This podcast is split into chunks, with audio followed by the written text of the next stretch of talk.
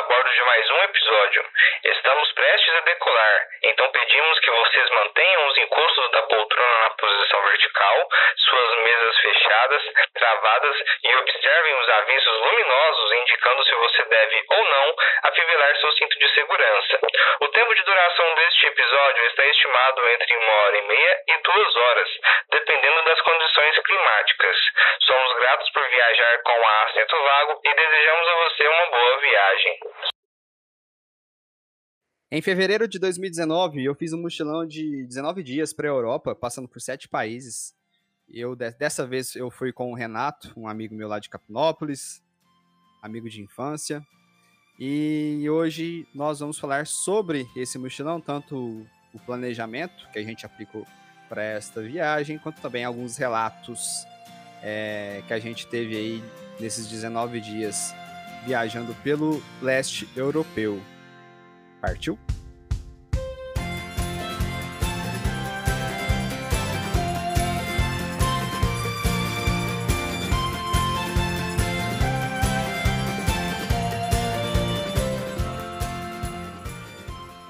Henrique Mendes, muito boa tarde. Muito boa tarde, meu âncora, Gladstone Júnior. Bom dia, boa tarde, boa noite. Não sei que hora que vocês estão escutando o nosso podcast. Sejam bem-vindos a mais um episódio do Assento Vago. E também já queria desejar boas-vindas novamente ao Lucas, nosso entrevistado de hoje também. E desejar boas-vindas de primeiro episódio ao Renato, que é os amigos do Gladstone. E infelizmente hoje o nosso Lucas Baciotti não está não conosco. está mais entre nós. Não está entre nós no dia neste episódio. No próximo ele estará. Por, por questões estudantis e profissionais, ele está fazendo um workshop. Mas é isso aí. Vamos lá, vamos seguir nossa pauta de hoje e desejo a todos que escutem nosso podcast até o final, que teremos um quadro novo neste episódio. É, hoje a gente estreia um novo quadro que é um giro de notícias voltado para este mundo de viagens. Vai ser uma coisa bem legal. É... Lucas Colucci, nosso convid... nosso participação especial, na verdade, hoje, Lucas Colucci. Não será um entrevistado, mas terá uma participação especial hoje. Muito boa tarde. Oh, muito boa tarde, muito obrigado por chamar de novo. Prazer estar aqui. E o Renato Matheus, que foi comigo para a Europa, primeira participação dele nesse podcast. Seja bem-vindo, Renato. Boa tarde, obrigado pelo convite.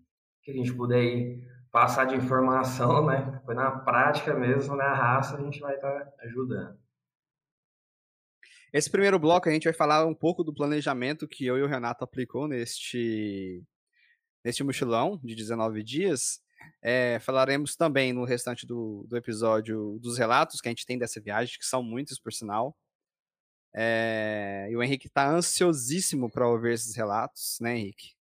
Oh, estou demais, Renato. Eu quero saber de tudo que o Gladstone faz e fez nessas viagens. Porque eu já fiquei aqui nos bastidores escutando alguma coisa de banheiro, alguma coisa assim de quase expulsão de um hostel. Então, assim, eu quero saber de tudo hoje. O que, que esse nosso âncora aprontou na Europa?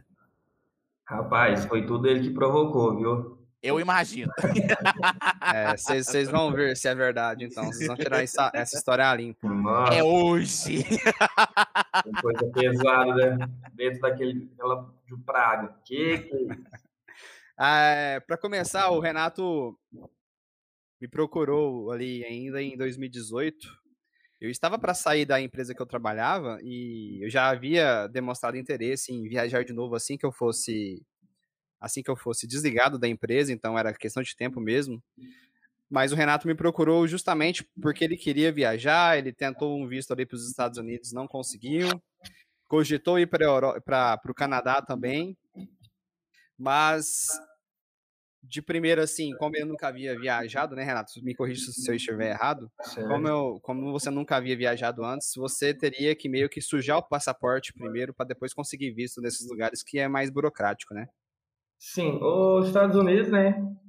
O Trump, na época, me barrou. Falou: você não vai entrar aqui hoje, não. Então, já desisti. Poderia tentar novamente, mas eu acho que não compensa também, porque a Europa também Então, assim, questão financeira estava muito de boa, estava muito tranquilo, estava acessível.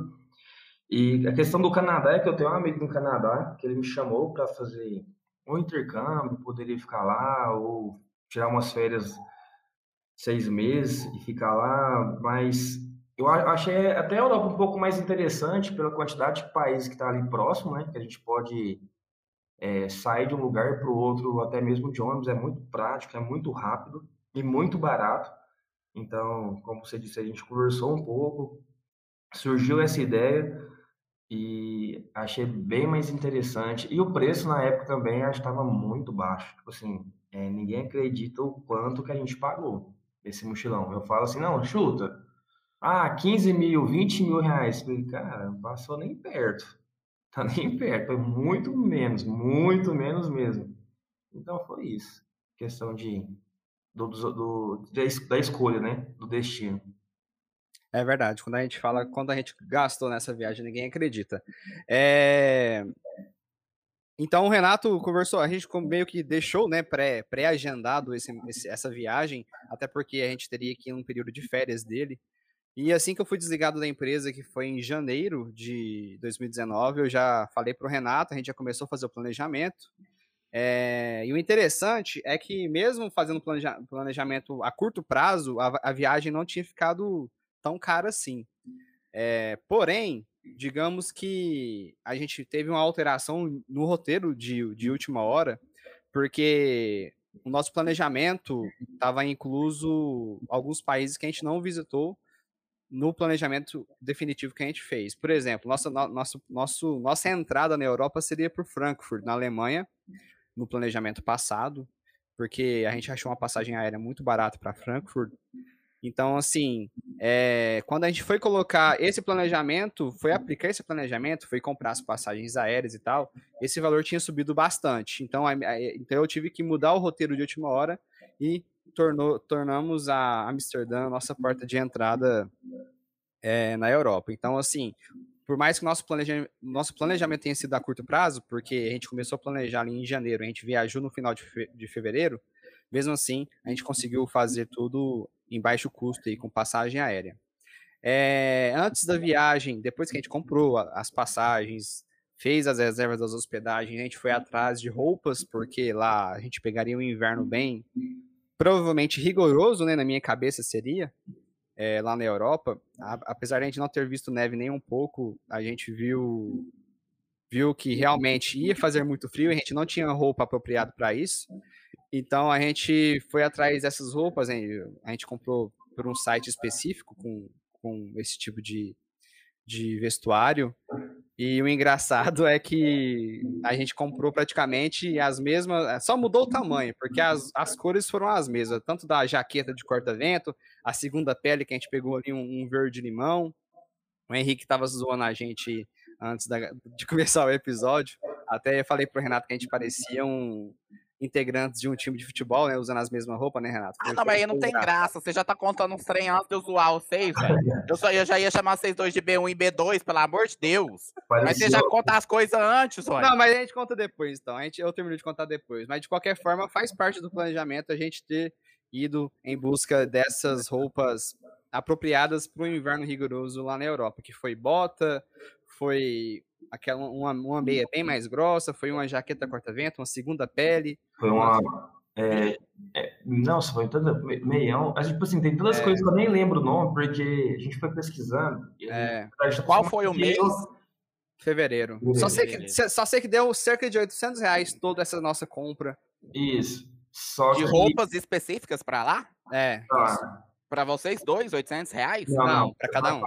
Para cada um. Isso. Só que a gente não pegou um inverno tão rigoroso. Isso que eu ia perguntar. Eu me lembro, a gente pegou sensação térmica menos 6. Se eu não me engano, a gente estava em Praga já. A gente pegou zero, zero grau ali, assim, que eu não achei, nossa, rigoroso, porque assim, não teve neve, essas coisas.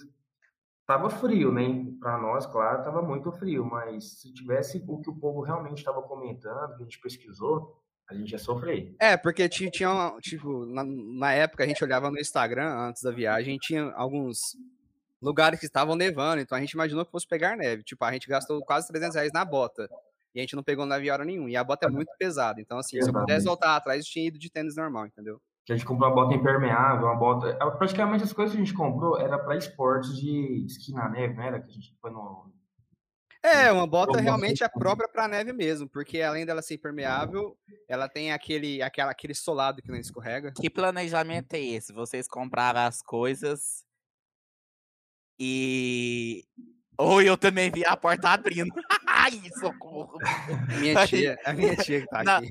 socorro. Ainda bem que são duas da tarde, viu? Se fosse duas da manhã, eu já desligava já, tchau. Pra, pra quem tá escutando não entendeu nada, porque nós estamos conversando no chat aqui, o Lucas falou assim: tem alguém atrás do Gladys ou é impressão? Aí que eu olhei pra câmera dele, eu vi a porta fechando. Socorro! Desculpa, voltando, voltando. Mas que planejamento é esse de vocês? Que vocês vai e gastam 300 reais numa bota pra neve e vocês não têm neve. Acho que foi mais azar, foi infelicidade, porque, se eu não me engano, eu não lembro quantos dias depois. Quando a gente saiu de Berlim, até o Gladys falou, "Ô, olha aqui, olha o Instagram em Berlim. Tava nevando. Agora não sei se foi tipo uns 10 dias, né? Uns 8 dias depois que a gente saiu de Berlim. A, a gente, até nas viagens, eu lembro de comentar com ele que a gente via neve, assim, na, pegava uma BR, a gente via neve alguns quilômetros próximo de montanha ou cidadezinha, só que a gente, nem lugar que a gente foi, tinha neve. Vocês foram no começo de Sim, fevereiro ou no porque- final? Não entendi. No começo de fevereiro ou no final? Final. A gente virou, né? Foi, a gente virou de fevereiro pra março. É, na lá em. Budapeste estava no final, né? Que foi o carnaval e tal, né? Foi. Ah, agora, é porque lá é como se fosse chuva aqui, né? A previsão do tempo às vezes diz que vai ter neve, não tem, ou vice-versa, então não dá pra ter, nunca ter certeza absoluta, né? Então tem que se ir preparado de qualquer jeito, né? Eles eram azar de não pegar, né, neve, né? Porque normalmente É, foi uma e frustra- quer, né? Foi uma frustração pra mim muito grande, mas- porque eu realmente criei expectativa. Guardaram a bota? Tá Tem. mofando ali no Eu guarda-roupa. tenho, eu tenho aqui até hoje a roupa. Cara, nada rasgou, nada. E eu uso, como eu trabalho à noite, então a segunda-feira eu uso, alguma blusa eu uso. A jaqueta não, porque eu comprei errado. Uma dica. Quando você comprar uma roupa em outro um site internacional, as siglas são diferentes, né? Com certeza. PMG. E, e eu pesquisando o que que era, tem XL, XXL, XXL. Cara, e assim, eu comprei uma jaqueta que é P. É- eu uso G, ela é P.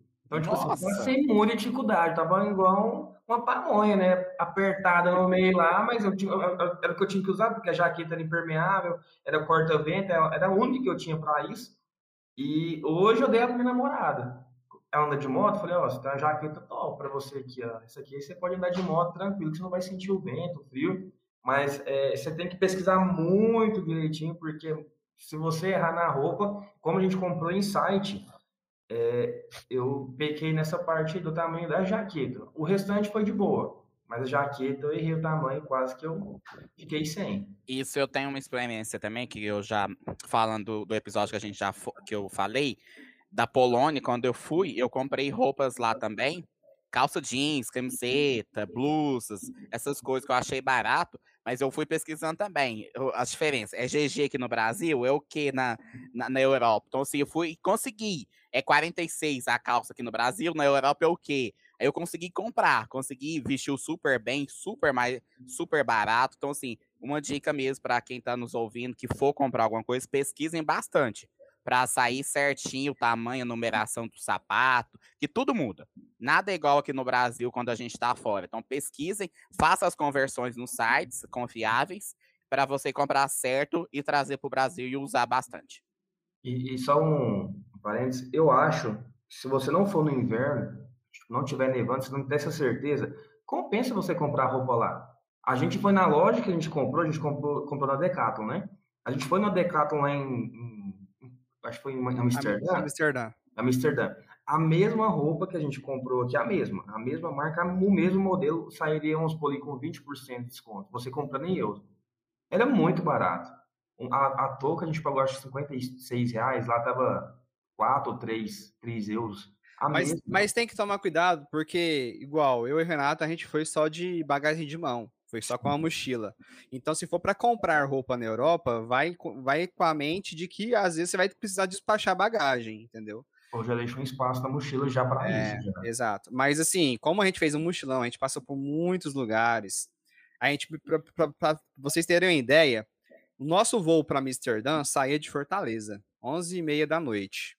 Ou seja, a gente comprou passagem aérea para Fortaleza, saindo aqui de Uberlândia. Só que assim, passagem separada, claro, né? A gente saiu de Uberlândia 10 horas da manhã, a gente foi chegar 8 horas da noite lá em Fortaleza. E isso que a gente fez conexão em São Paulo e no Rio de Janeiro. Ou seja, para você faça, fazer um mochilão desse, passando por muitos países, tudo bem que lá na Europa a gente viajou na maioria dos países de ônibus, é meio que inviável você levar uma bagagem para despachar, entendeu? Porque você corre muito um, um, risco muito grande de ter uma bagagem extraviada. Além de locomover, pra, porque eu e Renato, até para aplicar a logística que a gente montou para essa viagem, a gente saía muitas vezes do hostel para dar uma andada na cidade e depois ir direto para a rodoviária, para o terminal de ônibus, no caso, para a gente se deslocar para outra cidade. E isso foi, isso foi possível porque realmente nossa bagagem era de mão, então era mochila nas costas só. Agora, pensa você ter que levar mais de uma bagagem e tentar aplicar essa logística. Então, não, não dá certo. Então, o que, eu sempre recomendo quando for fazer um mochilão, for passar por vários países, principalmente pegar o tanto de avião que a gente pegou, que a gente pegou acho que uns cinco aviões antes de chegar em Amsterdã, é não despachar bagagem, é ir só de bagagem de mão, entendeu? É, mas assim, essa questões das, das roupas faz parte do planejamento justamente porque isso vai vai vai de mãos dadas com o peso que você vai estar tá andando lá na, na sua viagem, mais, principalmente se você for deslocar muito de um lugar para o outro, é, sem querer, digamos, pegar transporte público, porque o Renato também deu preferência em andar a pé do que ficar pagando transporte público. Então, assim, essas questões da, das roupas para aquele, aquele clima que você vai pegar no seu destino também faz parte do planejamento. É, o que você disse é importante. E questão de andar. Assim, a gente fez um mochilão, acho que um mochilão raiz mesmo, porque a gente tentou economizar o máximo, porque a gente foi com dinheiro contado. É, você falou, você estava com acerto, trabalho, estava de férias, então eu tinha que voltar, eu tinha uma vida ainda, né? Eu tenho que pagar minhas contas ainda a gente andou muito, mas assim, foi tão legal porque a gente, a gente pesquisava é, o que era turístico na cidade, o que estava mais próximo, o que era mais distante. A gente, a gente vai para dois pontos turísticos a pé e daqui a gente pega um metrô, pega um ônibus. E daí a gente vai, na volta a gente decide. E assim, na Europa, algo que eu achei muito massa. Como a gente fica, fica uma média de dois, três dias em cada cidade, em cada país, você tem como você comprar um ticket que ele vale para esses dias, em vez de ficar comprando um para cada cada um para andar de ônibus agora, um para andar de metrô, não, você pagava pelo dia, ou um dia, ou dois dias, ou três dias. Então é muito mais em conta. Isso é muito massa. Eu, para mim, tinha que ser implantado em São Brasil. Eu achei muito massa Eu achei, cara, como assim? E quando você paga o ingresso, você anda de tudo, né? Você pode andar de metrô, de ônibus, de bondinho, com o mesmo ingresso. Você não tem que ficar apresentando toda hora. A, acho que em Berlim, que a gente foi, primeira, foi a primeira vez que a gente foi abordado por um fiscal, né? Do transporte público ele solicitou o nosso ticket. O restante a gente andou com, a gente pagou certinho, só que a gente não foi cobrado de nada. Você tem que ter. Em Viena, na verdade, a gente correu o risco, né? Porque em Viena não, não ah, tem na fiscal. Volta, na volta, verdade, quando tava com, com o Nicolás. É. Verdade. É, mas é isso. É, falando sobre a logística que a gente aplicou nessa viagem, ela foi muito, mas muito bem detalhada também, porque muitas das vezes, por exemplo, a gente ficou três dias em Amsterdã e eu dei preferência, pô, Amsterdã até Berlim é são nove horas de ônibus. Ou seja, então, se eu for pegar um ônibus lá para fazer uma viagem dessa, eu vou pegar esse ônibus 11 e meia da noite para economizar na hospedagem e dormir durante a viagem, né? Porque a gente chegaria cedinho em Berlim. Então, assim, a logística também é sobre isso, é sobre você economizar em hospedagem. É... Então, sempre a gente deu preferência de sair ali a partir do, do meio da tarde de uma cidade, para a gente aproveitar um pouco a parte da manhã, né, ainda. Mas a nossa viagem mais longa foi essa, esse percurso de, de Amsterdã a Berlim, com nove horas de ônibus, fazendo conexão em Hanover, eu acho. Conexão, de, troca, troca de ônibus, no caso. Já as outras viagens que a gente teve de ônibus foram, no máximo, duas horas, duas horas e meia. Ô Gladstone e Renato, conta um pouco para a gente como que surgiu o planejamento, o início e até o final. Porque o pessoal acha assim que viagem para a Europa, a gente mochilão é pegar a mochila e, e, embarcar no avião e chegar lá e sair andando. Não é. Não é? A gente tem que ter um planejamento. Como que foi a ideia de vocês? Vocês já saíram com tudo planejado daqui do Brasil, com tudo pesquisado? Conta um pouquinho para a gente desse planejamento para os nossos ouvintes. É, então, sim, teve um planejamento. E esse planejamento ele é necessário, mesmo que te dê a louca, ah, vou quero ir para Europa. Assim, o planejamento ele é muito necessário. Primeira coisa, porque quando você vai chegar no país, né, a gente fez, a gente chegou em Lisboa, né, para Amsterdã, a gente fez escala, e você vai passar na entrevista, né, que é onde você Lá na, na, na alfândega. Na alfândega, isso, esqueci o nome, na alfândega. Então, tipo assim, lá, o Glass foi mais tranquilo. Ele foi para um guichê, eu fui para outro. O meu guichê, o cara fez uma entrevista, tipo assim, ele queria saber tudo. Porque eu, eu acho que, eu, eu, não sei se Portugal é perigoso para fazer escala, porque tem a questão de Portugal aceitar turista que pode trabalhar e conseguir visto. Então, eles, é, assim, eles são muito criteriosos em relação às perguntas. Ele queria saber quanto dinheiro que eu tinha, para onde que eu iria, é, como eu falei que eu ia para vários países, ele pediu é, a reserva de cada hospedagem.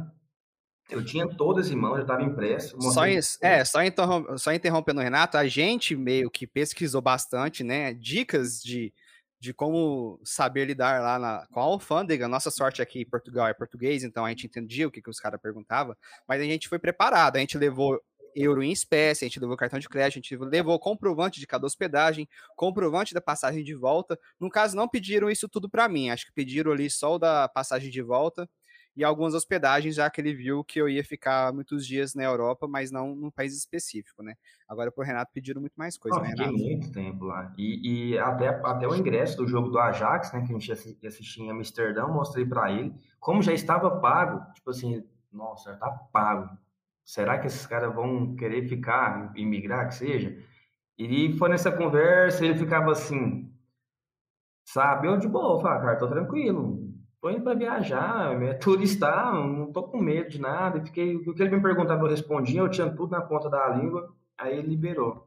Então, tipo assim, o planejamento ele é mais que necessário. Tipo assim, você chegar lá e ter. Você pode fazer reserva em vários hotéis, tanto que a gente fez reserva em vários hotéis e não foi no hotel, a gente cancelou a reserva se eu não me engano, é, 40, é 48 horas, né, o cancelamento.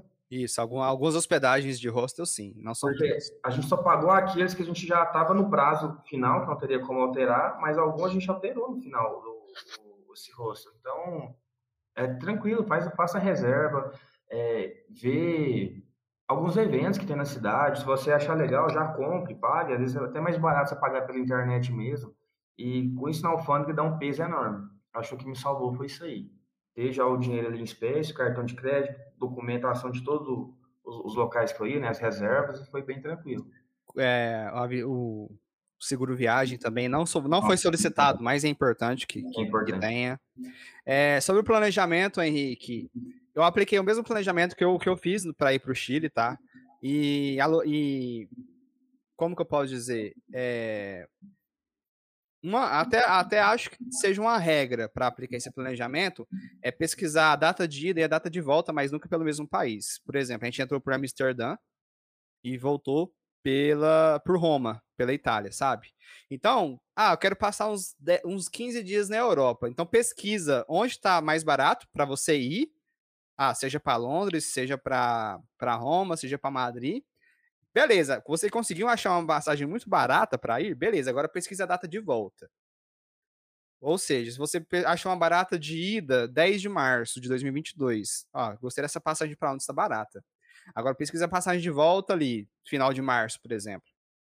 Achou a passagem de volta? Aí você aplica é, a segunda parte do planejamento, que é os países que você quer visitar é, entre essas, essas duas datas e esses dois países. Aí o deslocamento dentro da Europa é barato, seja de passagem aérea ou seja de ônibus, entendeu? O ônibus é muito mais barato que, que de avião, mas se às vezes é um país longe, muito longe do outro, você paga barato mesmo assim pela passagem aérea. Então, para aplicar esse planejamento, eu fiz isso. Eu pesquisei primeiro a, a ida, vi lá, achei uma passagem barata para Amsterdã, e na volta eu também pesquisei qual passagem estaria barata saindo de qual país, entendeu? E é sempre bom fazer isso quando se é caminho. No caso, a gente meio que desceu a Europa, né, de Amsterdã ali até Budapeste. Depois a gente pegou um, tudo de ônibus. Depois a gente pegou um avião para Roma. Aí foi de Roma que a gente voltou, que a gente voltou pro Brasil. Mas assim, esse planejamento É, foram 19 dias passando por sete países. É, a gente, pelo menos assim, eu gastei um pouco mais só de 6.500 reais. Eu levei 800 euros e ainda voltei com 200. O Renato, às vezes, teve tudo, hospedagem, passagem, passagem aérea. De volta. É, isso. Seguro Gente, viagem. Então, sim, foi barato. muito, muito, muito é barato. É muito barato, mas é bom também lembrar que a conversão estava um pouco mais favorável, né, é, atualmente, né? É. Isso foi 2019? Foi, é. o euro tava... 2019. O euro tava 4 e... Você lembra, Renato? 4,30?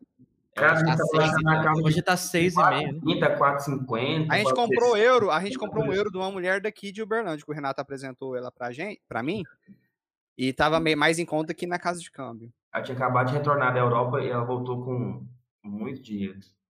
A gente ah, comprou ah, não. 2 é. mil euros na mão dela, né? Tava barato mesmo. Eu não comprei euro em 2019, eu comprei dólar, né? Foi a minha viagem no começo do ano que foi pro Panamá. É, e tava muito mais em conta mesmo, tanto o euro, tanto o dólar, né? Mas enfim. Mas foi muito, sim, a gente colocando na ponta do lápis, 6.500 mais ou menos, que você falou, 7 mil, né? Vamos jogar uns 7 mil para ficar 19 dias na Europa. Sete é países. Sete países? Então, assim, e, e a, volta a falar a importância do planejamento. Vocês tiveram uma visão de colocar uma viagem de ônibus que é nove horas durante a noite. Vocês economizavam hostel e economi... Dormiam dentro do ônibus e já amanheceram noutra cidade. Que é interessante. Se, você coloca... Se eu saísse meio-dia, eu ia chegar nove horas, ia gastar outro hostel, eu ia perder a metade de um dia, não ia conhecer nada. Então, por isso que é importante colocar tudo na ponta do lápis, por mais que seja um mochilão. Não pega uma mochila e vai sair doido no mundo, não, porque vai dar alguma zebra. Então, faça um planejamento mínimo para fazer, para ir, para voltar, igual os meninos, tinham tudo. Eu, eu, eu, imagino se o Renato não tivesse os comprovantes para a alfândega, você não ia passar. Eu também eu lembro que quando eu entrei na Europa, ainda bem que era o evento JMJ, então eu não falava nada, eu não falo até hoje nada de inglês, nada. Você tinha credencial, entrou... né? É, eu entrei pela Alemanha. Olha, a Alemanha até que é pior do que, que Portugal, do que os outros países. Eu só falava Papa Francisco, Pope Francisco. Aí o que eu conseguia falar, assim, aí que ele me entendeu, mostrei a passagem de volta, mostrei onde que eu ia ficar, a minha credencial, e foi quando eu consegui passar, né? Foi esse, mas foi um, um dar um medinho na gente. Eu já tenho uma, eu já tenho uma trollagem para esse episódio. Eu já imagino. Oh, meu Deus do céu. Ele me ama. Poupe, poupe, poupe. A palavra-chave, né, para acessar é secreto. Só quem tinha credencial sabe, ó. Você vai chegar lá e falar isso aí, ó. Aham. Oh, mas assim, é muito cansativo, porque são 19 dias passando por muitos lugares e a gente andava muito, muito, muito, Nossa. muito. E a roupa do corpo era pesada, porque era roupa de inverno, então era três camadas ali, só a bota também já era pesada. Nossa. Então, assim, é muito cansativo. É... Por exemplo, o check-in, na maioria dos hostels, é meio-dia ou duas horas da tarde. A gente chegou em Berlim sete, acho que nove horas, sete horas ou nove horas da manhã. E quando a gente foi pro hostel, o cara não deixou a gente ir pro quarto. Mas deixou pelo menos a gente guardar nossa bagagem em uma salinha lá. E a gente teve que ficar andando até dar o horário do, do check-in, entendeu? Então, assim, é bem cansativo também. Por mais que a gente gaste pouco, por mais que a gente Sim. viaje ali de, com, com baixo custo, é cansativo. Então tem Ô, que ter disponibilidade. Conta pra gente rapidamente. Eu sei que se você for falar, você vai ficar o episódio inteiro falando, porque eu sei que você gosta. Mas, tipo assim, você entrou em Berlim. Foi para qual cidade? De qual cidade para qual país? Qual país? Quais os países vocês passaram rapidamente? Quais as principais cidades? Depois nós vamos entrar mais ou menos é, eh, para falar com vocês alguns assuntos aí. Eu, eu, sei que Praga já tem muito, muita história. Então, assim, só para os nossos ouvintes saberem, vocês ficavam 19 dias na, na Europa. Mas vocês entravam aonde e saiu onde? E nesse intervalo, quais são as principais cidades que vocês passaram? A gente entrou por Amsterdã, com conexão em Lisboa, mas em Lisboa não deu para aproveitar nada. Então a gente entrou por Amsterdã, depois a gente desceu para Berlim, que foram as 9 horas de ônibus. É, depois de Berlim, a gente ficou três dias em Amsterdã, a gente também ficou três dias em Berlim. Depois de Berlim, a gente foi para Praga. Uh, Praga eu acho que também foi uns três dias, né, Renato? Sim. Depois de Praga, a gente foi para Viena. Viena também foi três dias. De Viena, a gente foi para Bratislava, que é uma horinha só de, de ônibus de viagem. Bratislava, a gente chegou no meio da tarde, é, aproveitou um pouco da cidade e a gente foi embora de Bratislava no, no, no, outro dia, no meio da tarde também. Então a gente ficou ao todo um dia em Bratislava. Só que na parte da manhã do outro dia, a gente visitou uma cidade que chama Devin, que é uns 15 minutinhos de ônibus ali de Bratislava, que é uma cidade que tem um castelo em ruínas. É um, muito legal, é um lugar que eu voltaria qualquer hora. E. E, tipo, bem rápido. Foi um. Assim que a gente voltou dessa cidadezinha, a gente já foi pro, pro terminal de ônibus pegar um ônibus para ir para Budapeste, que é onde que a gente ficou mais tempo. A gente ficou quatro dias ali em Budapeste, que foi onde o Lucas nos hospedou. Fomos ótimos hóspedes, né, Lucas? Maravilhosos. E foi só lá em Budapeste que a gente lavou roupa, na verdade, porque o Lucas, o Lucas emprestou a máquina dele pra gente. Nas outras cidades que a gente ficou, a gente meio que ficou com preguiça de, de Pera aí. Uma, lavanda, uma lavanderia. Pera aí. Isso já é depois de quantos dias na Europa? Muitos dias. Depois Muitos de dias. duas semanas. Não, e o pior. Não, isso, Pera aí, pera, quantas trocas de roupa vocês levaram? Isso eu vou contar. Não, isso a gente vai contar, calma. Isso a gente vai contar. Socorro. Isso a gente vai contar. Mas assim, a gente foi lavar roupa só lá em Budapeste. E depois de Budapeste, a gente foi pra Roma, de avião. E em Roma a gente ficou, acho que. Ainda bem que pra Roma você Dois foi dias. cheirosinho, né? Você ainda bem na, em Roma você tava limpinho, né? Pelo amor de Deus, né? Em Roma acho que foi dois, três dias. Aí de Roma a gente voltou pro Brasil. Assim, não foi bem não lavar roupa. A gente lavou, não lavou numa máquina, mas eu lavava no banheiro. É, Lavava no banheiro. cueca- no cueca- banheiro, é porque- Ah, Casa de rosto, é. normal. Porque É. lá tem calefação, então tem aquele negócio que fica esquentando dentro dos quartos. Então a gente meio que lavava rapidinho ali na pia do banheiro, seja É. cueca, um, um meião, e colocava pra secar. Mas agora a roupa que era mais pesada, não tinha como secar do assim, dia é. para no, pra- dia para da noite pro dia, a gente não lavou. Era mais roupa íntima mesmo. Porque pagar lavanderia, você tem lá o que isso, água quente lá pra lavar as meias, cuecas lá, de graça quase, ó. Lavava tudo no banheiro, não tinha essa não. Gente do céu. E aí, vida que seguia. Socorro. Lu, a gente, eu até dar um comentar do Lucas, cara, a gente deu prejuízo pro Lucas. Já chegou, o cara pensou assim, ó, chegou dois, os caras tá com as roupas tudo sujas. Aí nós assim, ô Lucas, né, onde a gente pode lavar a roupa, porque já, até, já, até hoje não lavou roupa, e a máquina do lado, né? O cara vai falar assim, não, eu acho uma lavanderia, não, pode usar daí. Tá, a gente vai lá comprar sabão, porque a gente não comprou sabão, essas coisas. Não, pode usar o meu aí. Cara, a gente usava tudo, Lucas. Coitado, Lucas. Do céu. Você vai pro céu, meu Deu amigo. prejuízo pro Quando Lucas. você recebeu esses dois caras e deu prejuízo pra você desse tanto, agora você faça a mesma pergunta. Que dia que você vai visitar os dois em Uberlândia, você dá prejuízo pra eles? Pois é, tô esperando. O convite aí. não foi feito, Na não? verdade, eu até me convidei, mas não deu muito certo ainda. Gladson, você não convidou ele ainda? Ah, convidei. É porque nesse momento aqui eu tô com um hóspede aqui, no quartinho de hóspede. Ele já tá. Também não foi Mas embora, assim, tá? aí ainda esse ano vai dar certo, viu, Lucas? Ele não foi embora? nós aqui. Não, é outro. Você já arrumou outro?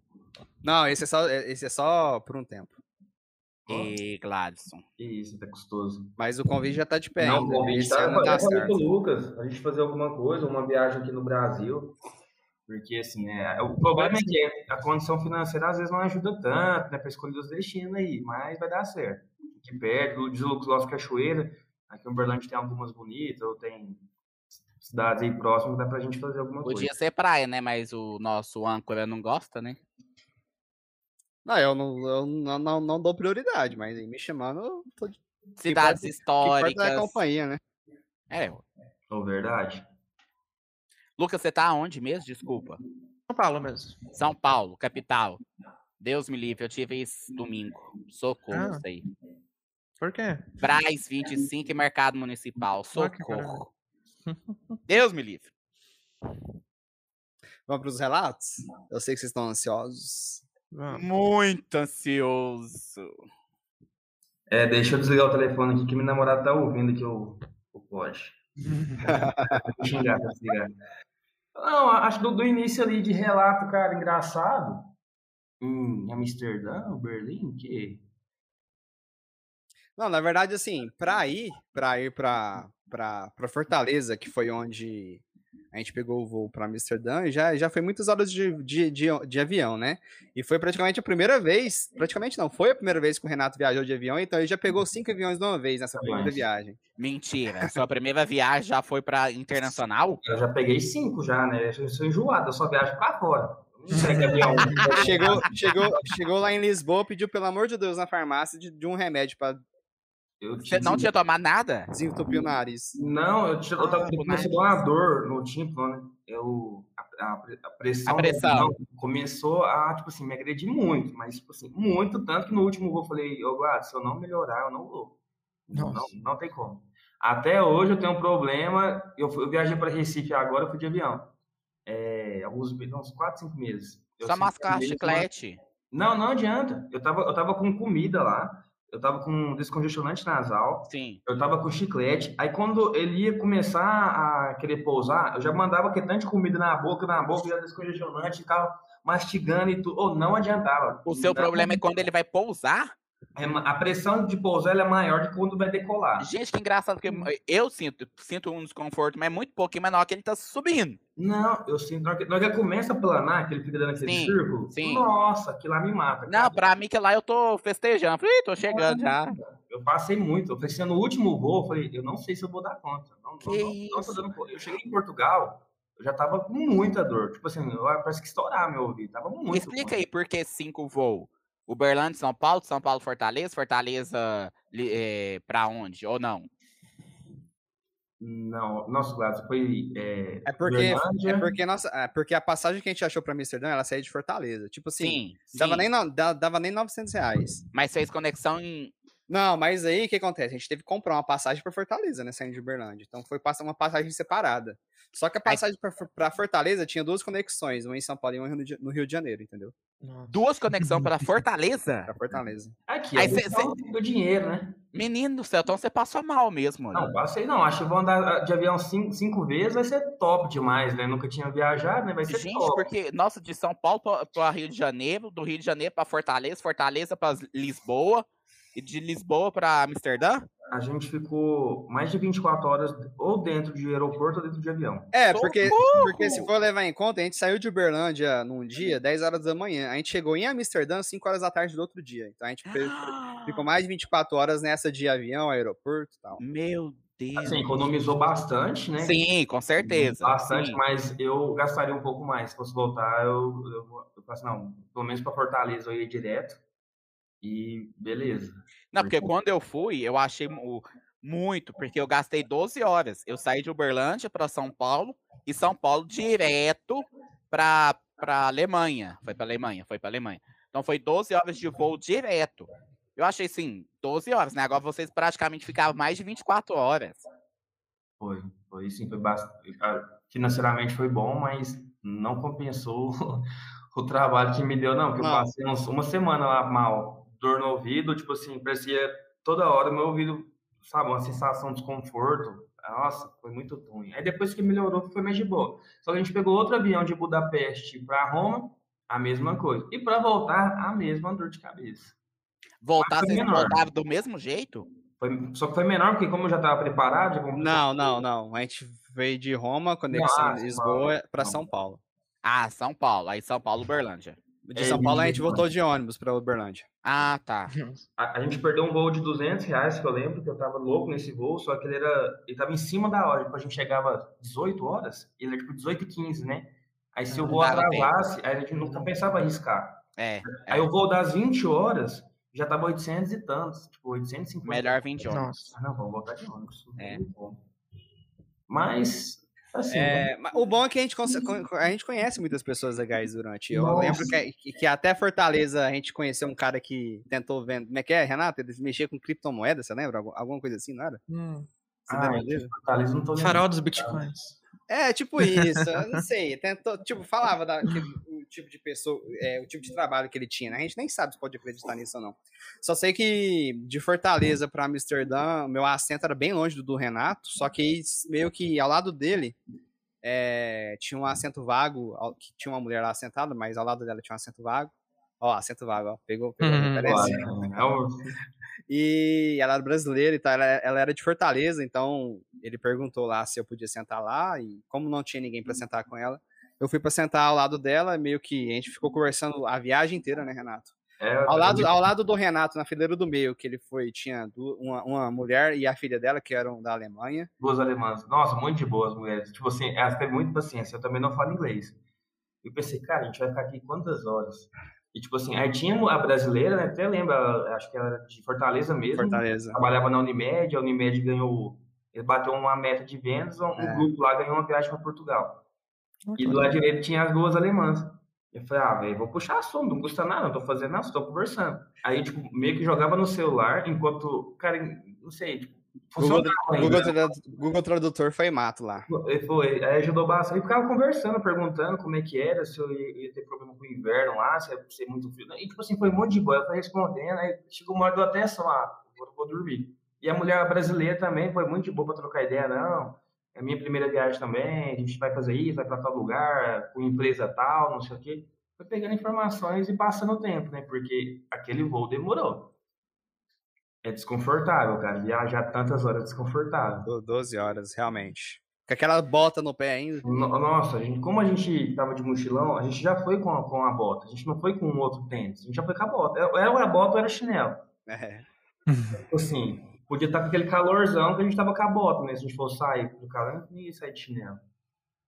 Mas foi legal. A, a viagem, assim, eu gostei da ida, tipo, da experiência, né? Ficou tirando a parte da, do problema aí do ouvido, mas eu gostei da experiência. Porque, assim, o pessoal é muito de boa. Quem tá em clima de viagem, cara, todo, todo mundo é bem receptivo. Você chega, troca uma ideia. Não, o povo acha massa, conversa mesmo. Não, vou pra tal lugar. E isso é bom, é uma experiência legal. Você só vai ter, assim, fazendo mesmo. Nunca vai... Você pode imaginar, mas você, quando está acontecendo na hora ali, nossa, é outros 500. Escuta, eu não sei se eu posso fazer uma pergunta, mas deixa eu eu perguntar de qualquer jeito. É, vocês falaram que vocês foram para sete países, né?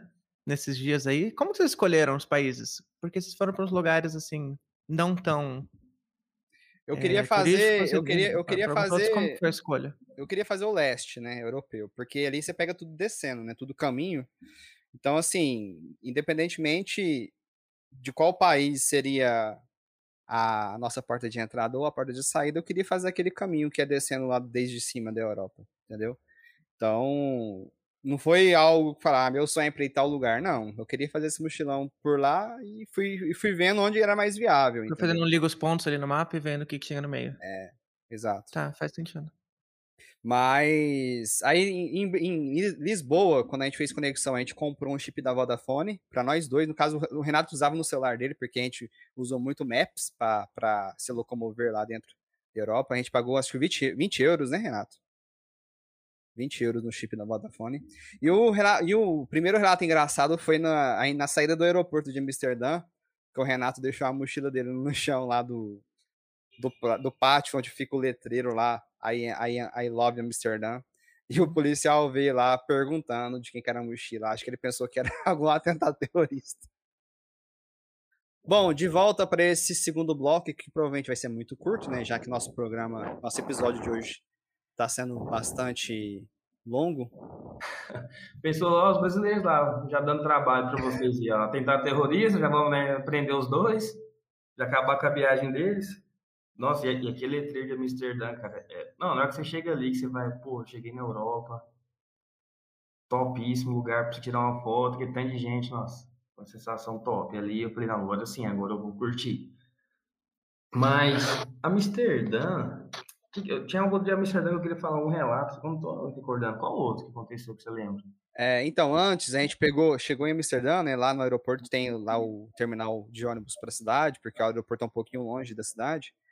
E é, a gente não teve, né, dificuldade, né, Renato? Porque a gente pegou o ônibus e foi seguindo no Maps também, e a gente viu lá qual era o ônibus que a gente tinha que pegar para ficar perto da nossa, do nosso hostel. Chegou no hostel, a gente, a gente pediu para ser atendido por um brasileiro que trabalhava lá, e o cara meio que deu dica para a gente pegar um, um passe de transporte público que dava para os três dias que a gente ia ficar lá, acho que foi 20 euros também o custo desse passe, então a gente usava em todo lugar que a gente ia, a gente podia usar o mesmo passe. É, então vale de dica aí, sempre que você chegar num hostel, pro- procure por alguém que, que seja brasileiro ou que fale português, né? para para facilitar essa comunicação e pede dicas também, o que, que vale a pena, vale a pena comprar um passe para um dia, para os três dias, né? É, mas os relatos começaram já em Amsterdã, porque eu descobri na hora de dormir que o Renato é sonâmbulo. E a gente dormiu num dormitório lá com, se não me engano, duas Ah. beliches e uma cama de casal. Agora começou a parte que eu Agora gosto. começou. Ah, cara. Não, e assim, um dos meus medos, tipo, até, até pensei em ir para Portugal para tentar, né, a vida, trabalhar alguma- com dois amigos lá me chamando assim, e e eu tenho medo de viajar porque eu sou sonâmbulo. E eu falei, ah, vou ficar de boa, né? Não vou assustar o Lattes agora. Vou deixar para assustar lá, né, que vai que na- na- antes da primeira noite, já você vou não dar um tinha falado pra ele? Não, eu não, acho que não tinha comentado, né, do sonambulismo, né? Não, Aí, eu- aí eu já falei assim, Gladys, descobri da pior forma. Assim, Gladys, eu sou sonâmbulo, mas assim, tem muito tempo que eu não faço nada, que eu não dou crise. Então acho que eu tô de boa. Só que como eu tô em outro país, né, tem aquela adrenalina, aquele estresse, então pode ser que eu dou, vou dar um problema. Tipo assim, não sei, vamos testar, né? O cara já arregalou, como assim, você é sonâmbulo? Só que ele perguntou como se eu fosse um serial killer. Eu falei, não, cara, eu sou sonâmbulo, eu não sou um serial killer, né? Eu Não vou matar ninguém, não. Só só vou conversar, posso correr aqui dentro do quarto, posso pular na cama. Mas só. E Gladys, e o que que ele fez? Não, então, na primeira noite a gente dormiu num. Na primeira noite não, né? No nosso hostel. A gente dormiu em dormitório com duas beliches e uma cama de casal. E Hum. numa beliche eu dormi na parte de cima e ele na parte de baixo.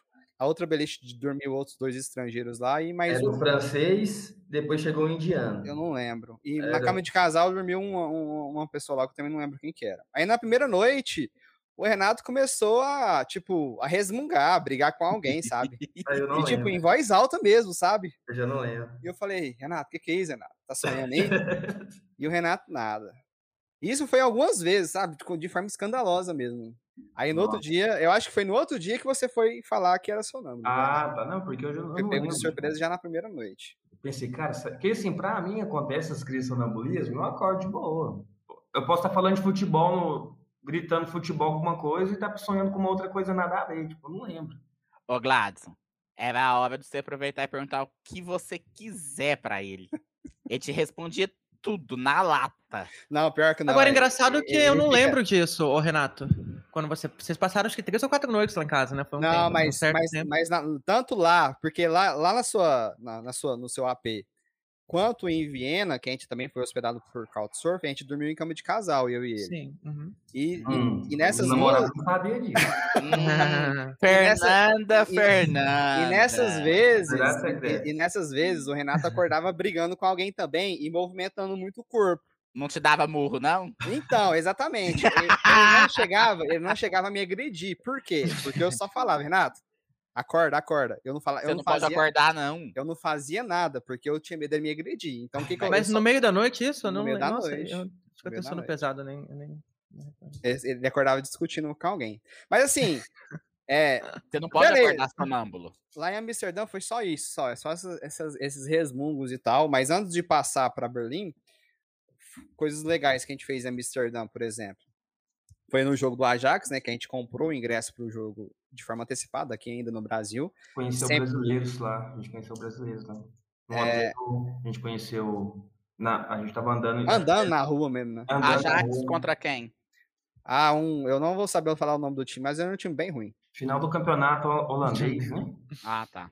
Reta final, na verdade. Não, acho que um mês depois foi o jogo da Champions, né? Deles. Não, na verdade foi três dias antes da gente Ah, ter ido, foi o Real Madrid e Ajax lá no Ah, estádio nossa. do Ajax. A gente teve, teve muito, muito azar. É, a Fernandinha aí, ó. Tá só ouvindo aqui, calado.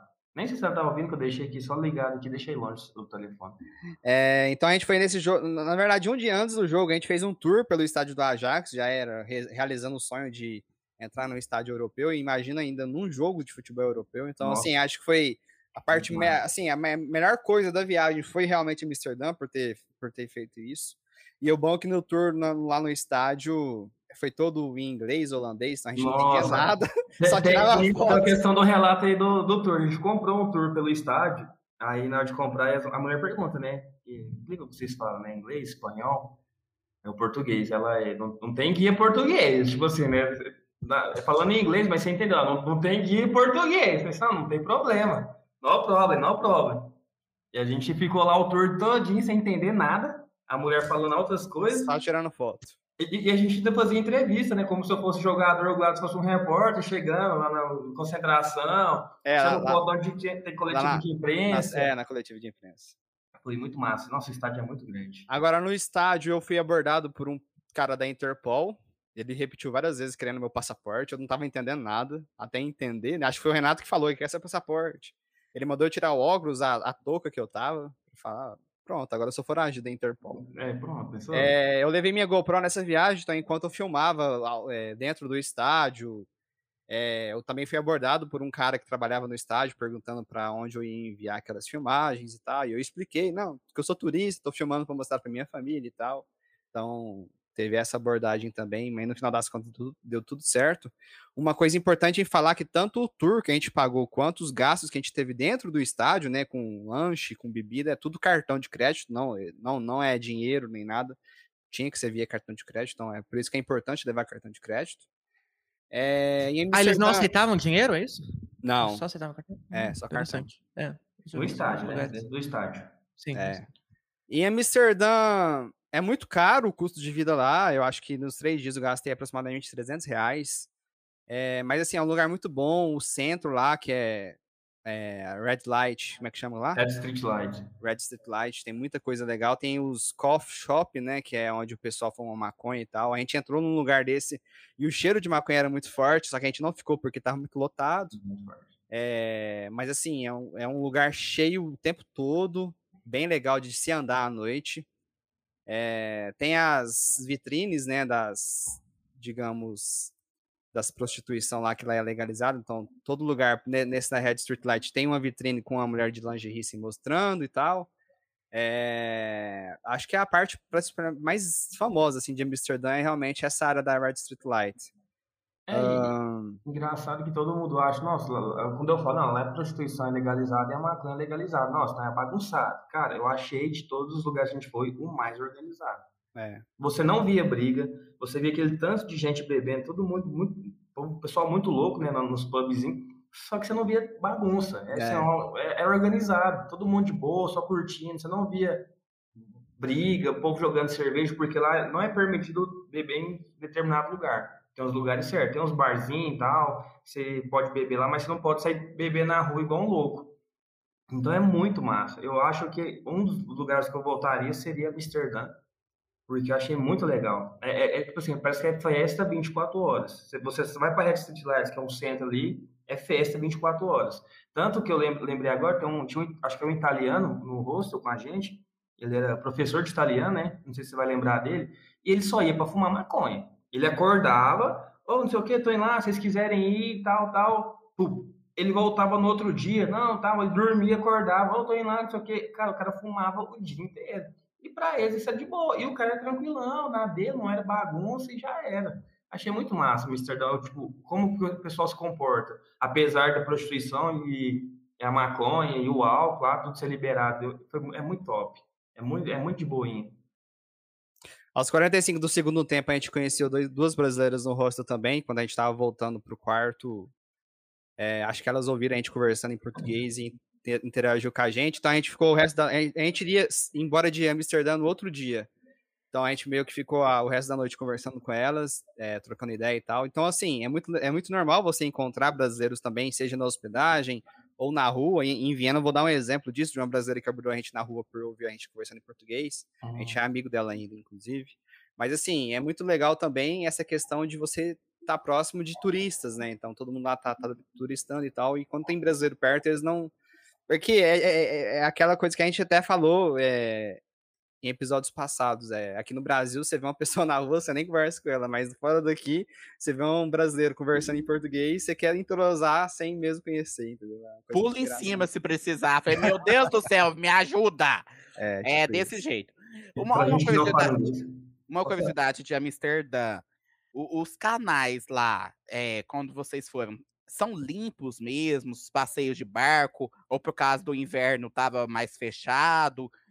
Tem assim, o odor é aceitável, não é? Porque dizem que tem cidades quando é assim, que é muita água, muitos canais perto, que tem um odor um, pouquinho insuportável. Mas como que é lá? É, Cara, eu achei tranquilo. Eu, eu não vi, sim, igual, assim, pra mim, a cidade mais limpa de todas, eu jogo aí Praga e Amsterdã. Pra mim, o que eu achei. Porque a gente andou na madrugada em Amsterdã, na madrugada 3, 4 da manhã, você via mulheres de saia, de boa no metrô, assim, sabe? O que, que É. vocês estavam fazendo três horas da manhã em Amsterdã? Saindo da Red Street Light, hein? Pode. Olha aí, comprometedor, hein? Não, a gente tava num pubzinho, muito de boa. Tipo assim, a gente tinha uma mesa de sinuca, aí o Glass, nem, nenhum de nós sabe jogar. Somos Hum. horríveis, né? Eu gosto de escutar essas histórias. A gente foi jogar, cara, tipo assim, é como a gente conversava, começava a falar em português, um monte, assim, eu não sei se o brasileiro é bem visto, porque eu só fiz uma viagem até hoje, mas o pessoal via a gente e começava a entrosar. Só que a gente não sabia falar, né? Enfim, mas o povo vinha jogar, não sei o quê, não, não, deixa eu dar uma jogada, né? Falando inglês assim. E todo mundo entrosava. No final, parece que a gente tinha 300 amigos dentro do bar. Eu falei, lá, se a gente for na ideia desse povo aqui, a gente vai tomar 10 canecas aqui, vai acabar o dinheiro, porque aí lá é caro. O Vão sair cerveja carregados. É caro. E a gente não tem dinheiro para torrar tudo aqui, né? É o primeiro dia, é o primeiro destino, então vamos dar uma acalmada, vamos vazar. Aí a gente vazou 3 horas, 4 da manhã. E tava assim, de boa o metrô, pessoal. Aí a gente pegou um trajeto andando lá, uns 2 quilômetros andando para chegar no hostel. Cara, você via mulher. O pessoal que, onde podia beber, eles estavam bebendo, mas tranquilo, não, não tinha bagunça. A gente passava nos breu, tinha um. Perto, perto, isso perto do estádio. Escurão. É tipo um caminho assim perto de uma praça, muito escuro. A gente passou, eu cara, eu, eu falei, classe, aqui, isso aqui no Brasil eu acho que eu não passaria ali. Eu teria medo no Brasil. E aqui não, a gente começou a, sabe, pô, cara, a diferença da segurança, é tudo muito organizado, é muito de boa. Fora que a Europa tem um clima meio, meio de filme de terror. Assim, um clima, clima, né, parece que é meio cinzento. Eu não sei se São Paulo seria parecido, porque as casas não têm muita cor. Ah, Eu, eu achei isso. Então, à noite, como por ser mais frio também, falei, cara, não, sabe, é- não é igual no Brasil, que 10 horas da noite tá quente ainda. Lá é mais gelado, aquele clima mais gelado. Mas é o que é o clima mesmo, mas o local. é Mas muito- nessa época que vocês foram, É. porque eu fui em final de julho, começo de agosto, tava mais quente que aqui no Brasil. Olha, é, então é Eu, eu saí da bacana, Europa, né? assim, com, com temperaturas de 37, 38. Eu Nossa. cheguei aqui no Brasil, tava, comecei a passar frio. Sério, juro, porque quando eu desci em São Paulo, tava frio. Eu falei, socorro! Lá tava muito mais quente que aqui, né? Então, mas a época que vocês foram, que é final de, de fevereiro, começo de março, né? Então é a transição do inverno, né? Do inverno deles lá passando pro outono, né? Se eu não estiver enganado. É pro outono? Primavera. Não, pro outono, né? Nossa, mas é muito limpo lá. Eu achei muito. Eu não vi nenhum outro tipo de odor, não. Não senti, não. É, Achei- diferentemente de Roma, que eu acho uma cidade suja e fedida, Amsterdã é muito, muito limpa, muito bonita.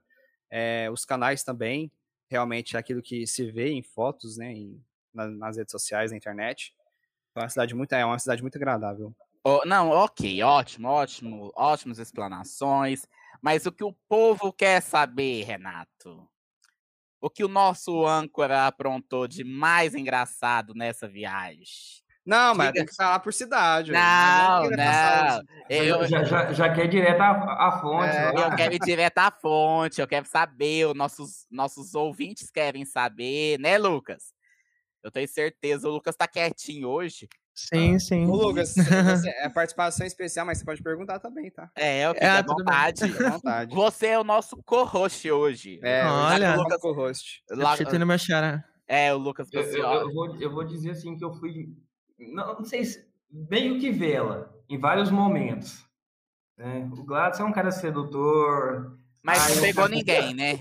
É um cara que conversa bem, cara Ah, engraçado. ah, é, é, falando sobre isso, em Berlim, foi uma experiência Olha lá, olha lá, porque você, você tá Berlim, soltando, olha lá, olha, vai poder, o que, que é? O que aconteceu em Berlim? Berlim, no nosso dormitório em Berlim, dormiram é, um cara de Montenegro, que a gente Entendi. conversou pouco com ele, mas foi bem educado, até deixou um Sim. bilhete quando ele foi Nossa, embora. eu, eu, tenho esse bilhete guardado até hoje, inclusive. Tem? Olha, Tem. que romântico. É, Montenegro, romântico. duas O holandesas, que, que tá escrito no bilhete? um colombiano.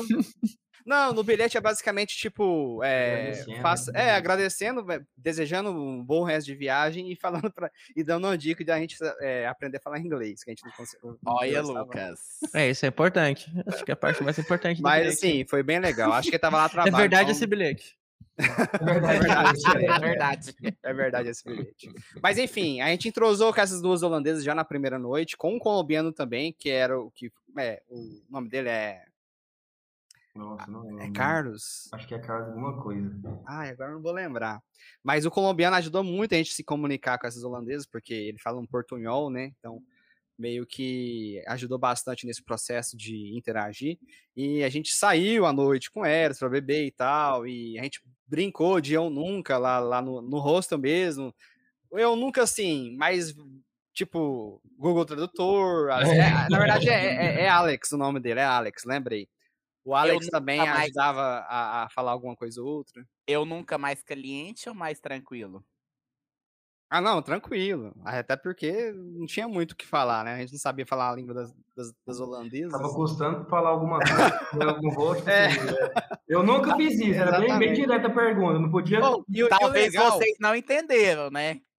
E o legal lá, lá de Berlim, não sei se é no resto da Europa é assim também, que a long neck deles é as nossas garrafas de 600 de cerveja aqui. Não sei se é assim também em Budapeste, Lucas. É, acho que sim. Mas eles Não não, têm long neck lá. A long neck deles é as nossas garrafas Não. de 600. É Então, verdade, não tem aquela garrafinha pequena.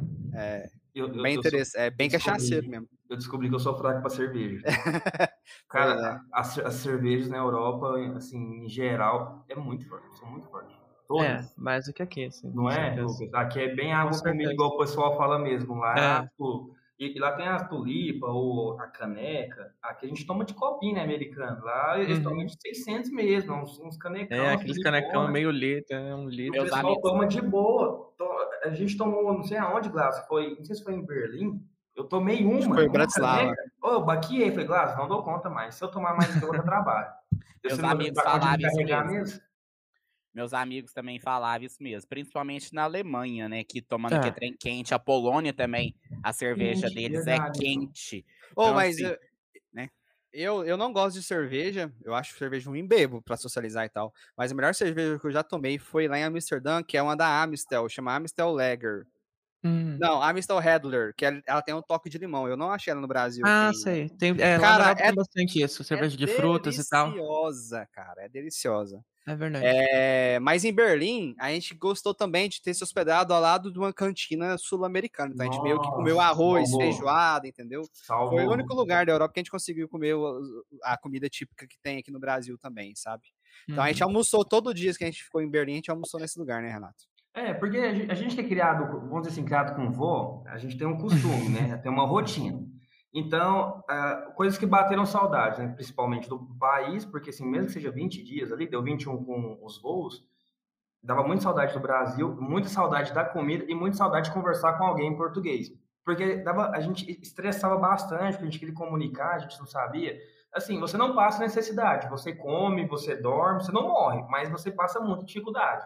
Você conversar com alguém, às vezes, às vezes por palavras, por mímica, saiu o que você queria, mas muitas vezes a gente penava, penava, penava, principalmente quando chegava em rosto, queria saber o horário de entrada e saída, quanto que era, como funcionava. Andar, andar de metrô, né? Andar, nossa, andar de metrô na Alemanha, pelo amor de Deus. Mas aí, esse restaurante sul-americano nos ajudou bastante, porque a gente conversava de boa. Então, Eu até gostava de chegar lá mais cedo para conversar com as tia.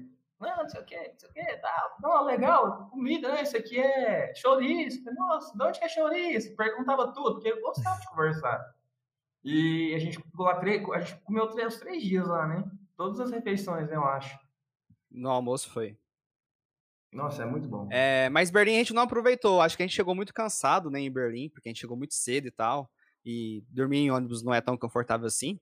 Mas Berlim a gente passou meio que um dia inteiro num centro de é, num campo de concentração lá perto, que eu, que eu não Nossa, lembro o nome. Ah, mas, eu lembro é, o nome, eu não sei pronunciar. É, tipo isso. O Lucas vai saber, às vezes. Ah, acho que não. Alemão. Mas maior, a gente aproveitou. E tipo, a gente não foi no muro de Berlim, né, Renato? Não Mas foram a no gente muro? viu- A gente viu pedaços do muro de Berlim, do, do- de metrô. Não sei se É, você passa, né? Dá pra ver. Passa, hein? Eu- não lembro. Porque eles, eles dividiram algumas partes e colocaram como uma amostra lá na cidade. Uhum. Mas Berlim, tipo, a gente aproveitou muito pouco, mas teve pontos interessantes. Igual, eu fui num. num- é, a gente foi num. Num bar lá, que é meio que um cover do McLaren's Pub da série How I Met Your Mother, né?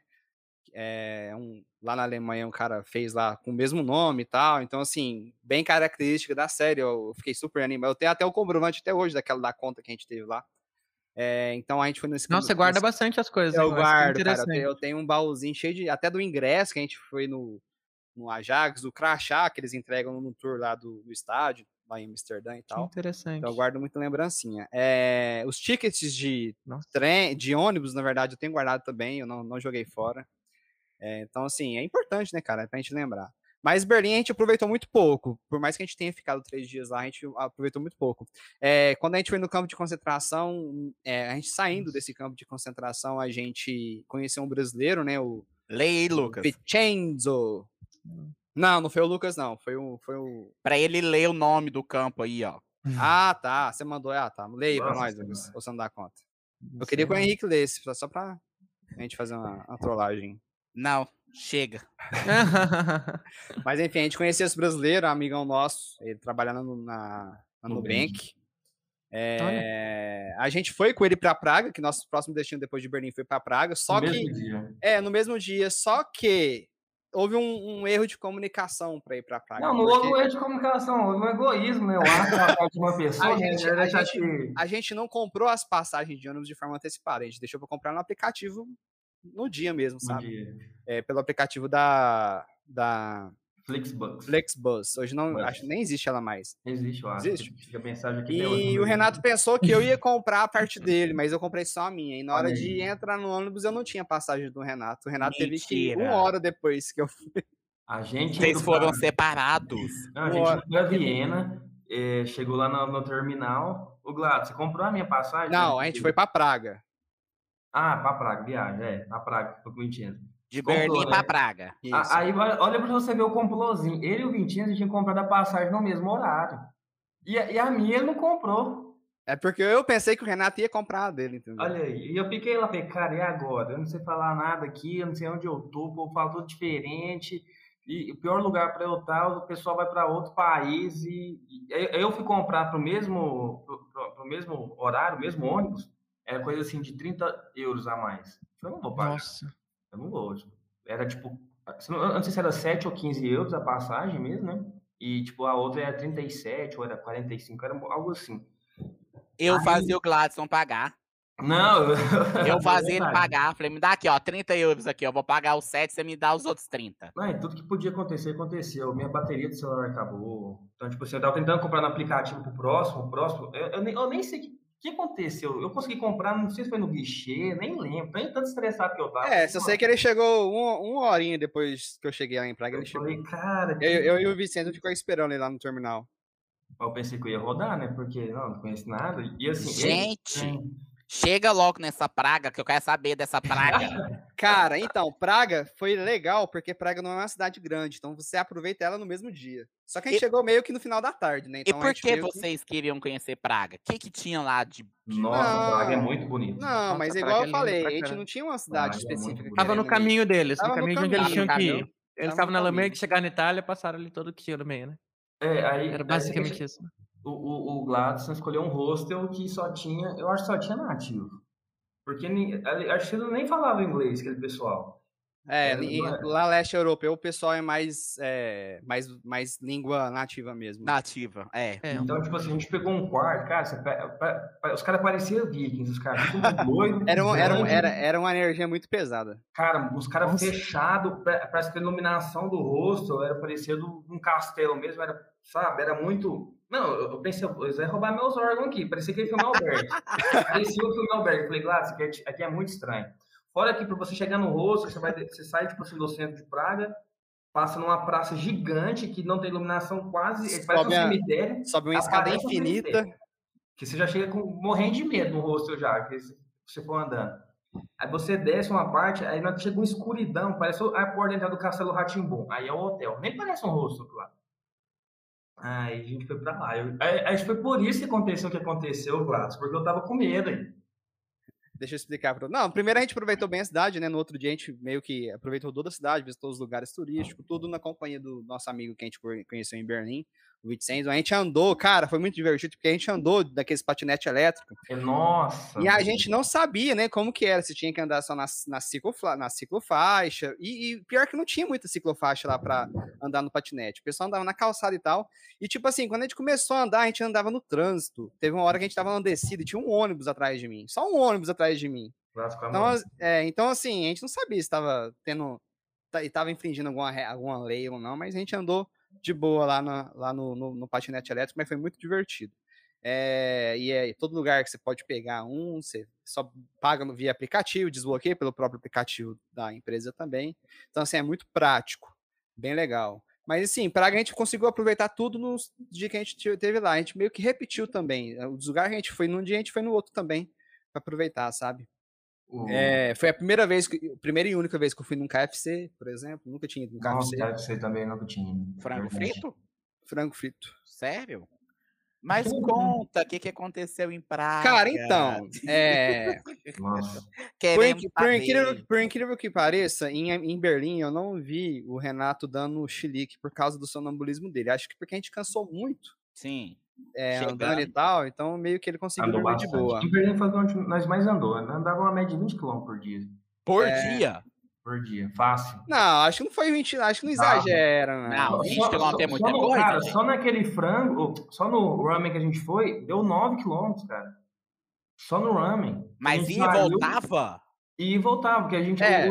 O Vincenzo, ele, ele encontrou um, um, restaurante japonês. Eu tava louco para comer, né? O famoso. Lá, em, lá em Berlim, lá em Berlim. Lá em Berlim. A gente, acho, não sei se ele tinha voltado do campo de concentração, parado lá no centro, e ele tava 9 quilômetros de distância. Eu falei, você prefere pagar, que lá é um pouco mais caro, ou a gente vai a pé? A gente foi a pé. A gente pegou uma avenidona enorme. Passou do lado da torre de rádio lá, que é muito famosa, a gente viu, né, do lado, e foi até esse lugar, foi e voltou a pé.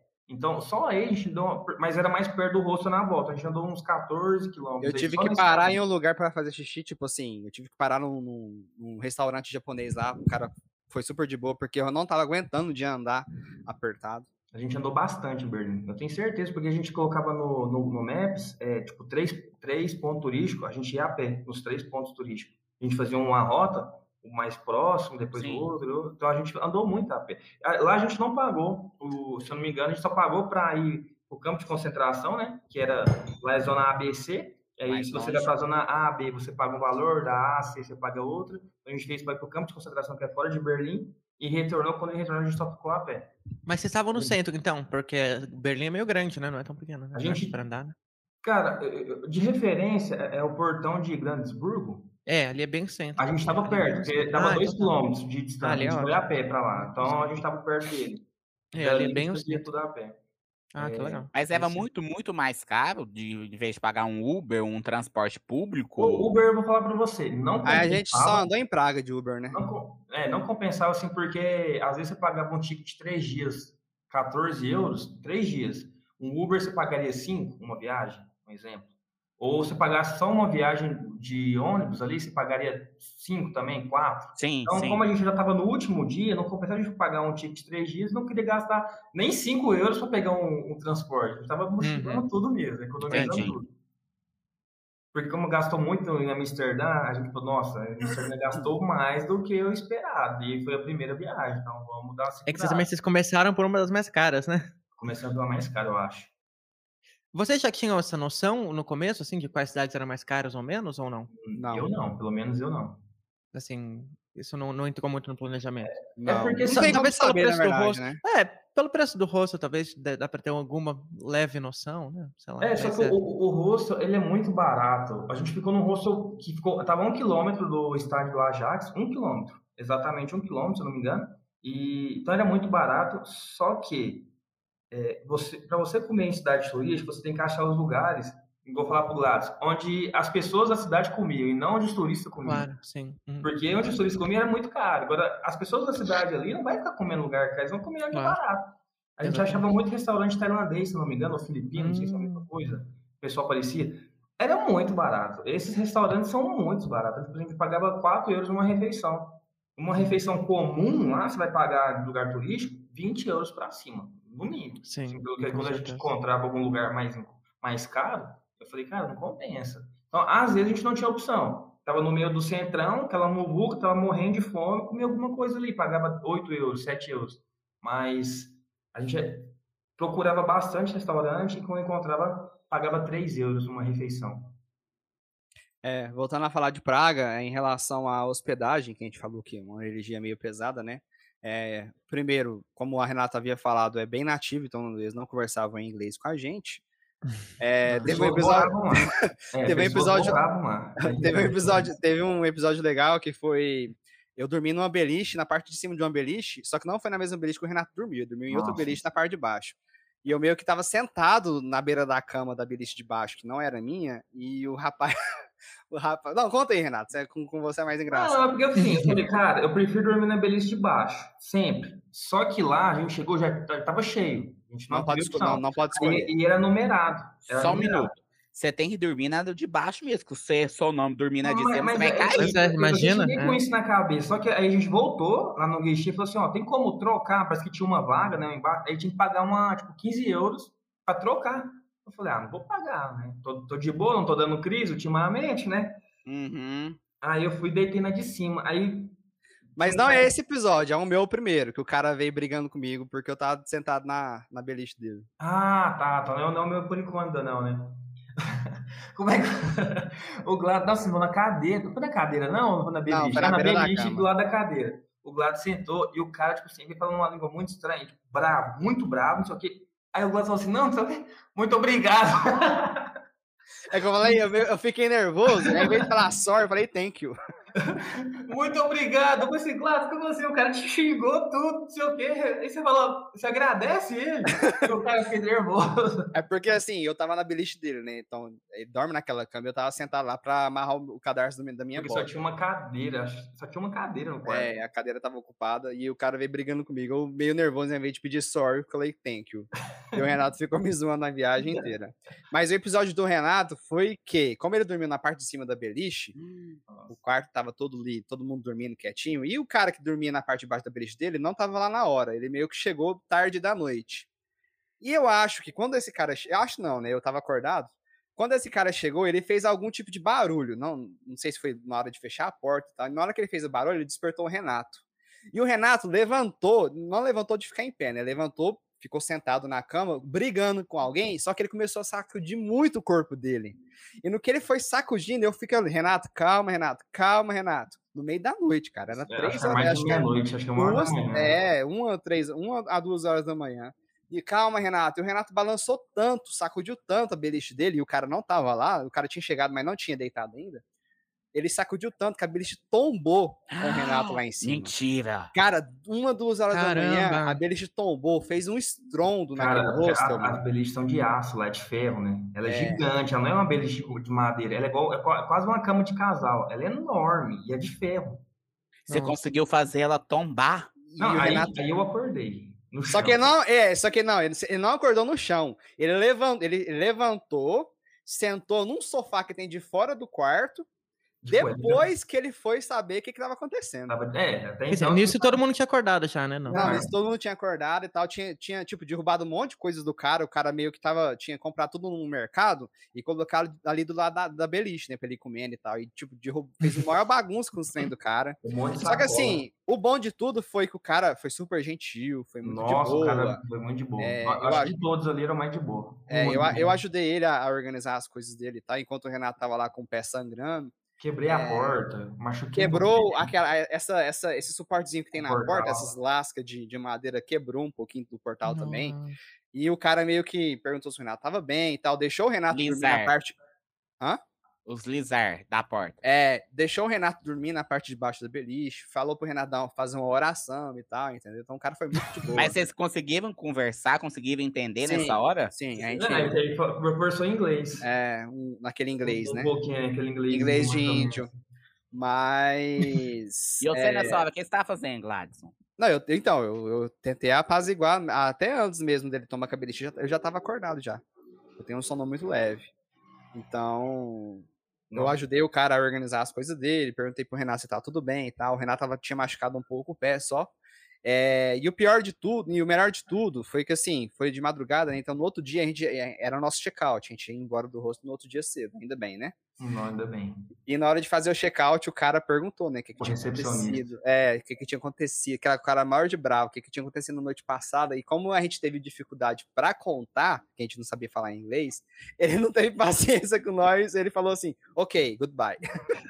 Ele fez assim, ah, ok, ok. ok. Ok. Mandou vocês embora ou Ok. vocês estavam já Não, na tipo já assim, embora, que ele perguntou o que embora. aconteceu, né, na noite anterior. A gente não soube explicar e falou, ok, bye. A gente não soube explicar, o cara nem esperou, sabe? A gente tentar Nossa, velho, mas aquela, no- eu caí com a beliche em cima do meu pé. Não, eu dei um corte enorme, meu pé inchado. Eu falei, lá, tem que ir no hospital, o tamanho desse pé inchou. Aí, graças a Deus, no outro dia desinchou. Só ficou os machucados. Aí eu, só- eu, eu colocava sempre uma gás, eu tinha comprado um remédio lá, se não me engano. Em qual cidade foi isso mesmo? Em Praga. Praga. Em Praga. Nossa, E- no, no começo da viagem de vocês. É, É, no- terceira cidade. Terceira cidade. Nossa, cara, que que, ô, eu falei, Gladys, o que que eu arrumei? Aí eu falei assim, ó, no, no próximo a gente ia pra outro rosto. Eu falei, ô, eu pago o que for, mas eu não É, em Viena- em Viena- um. Em Viena a gente tinha uma hospedagem de Couchsurfing, né, que a gente, no, no apartamento do Nicolas. Uhum. Só que de última hora ele falou que não ia conseguir hospedar a gente na primeira noite. Então o Renato falou, ó, Ah, vamos, vamos verdade. reservar um hostel, porém, se for, se for preciso, vamos pagar mais caro pra dormir só nós dois num quarto. Então a gente dormiu num, num quarto com duas beliches. Aí ele dormiu numa beliche e eu dormi na outra. É, Aí o que acontece? No Em meio da... Bratislava vocês ficaram em rosto também, não? Bratislava foi. outro. Aí na primeira noite em Viena a gente dormiu nesse hostel e tal, cada um em sua beliche. E no meio da madrugada eu acordo com o Renato resmungando, eu tava virado pra parede. Na hora que eu viro pra cama do Renato, o Renato sentado na beira da cama olhando pra mim. Assim, de noite, escuro, Eu não lembro isso. olhando pra mim. Eu saía correndo. Rapaz, eu falei, é hoje que Eu eu, imaginei a cena. é hoje que eu morro. Não passava Você- nem, não passava nem Wi-Fi. Mas resmungava o quê? Cara, eu não, eu não entendi o que, que ele tava resmungando. Só sei que quando eu olhei pra ele, ele tava olhando assim pro meu rumo, ele meio que começou a olhar em volta, olhou pro teto assim, aí ele voltou, ele dei- voltou a deitar e dormir, sabe? Então eu acho que o Renato nem tinha acordado, era só o corpo dele que tava levantado Eu mesmo. não lembro essas coisas que acontecem dormindo, eu não lembro. Então, tipo assim, eu nem sei o que, o que comentar. Rapaz, tava, tava frio, mas me deu um suador na hora. Aí nos outros medo, dois né? dias, eu fiquei.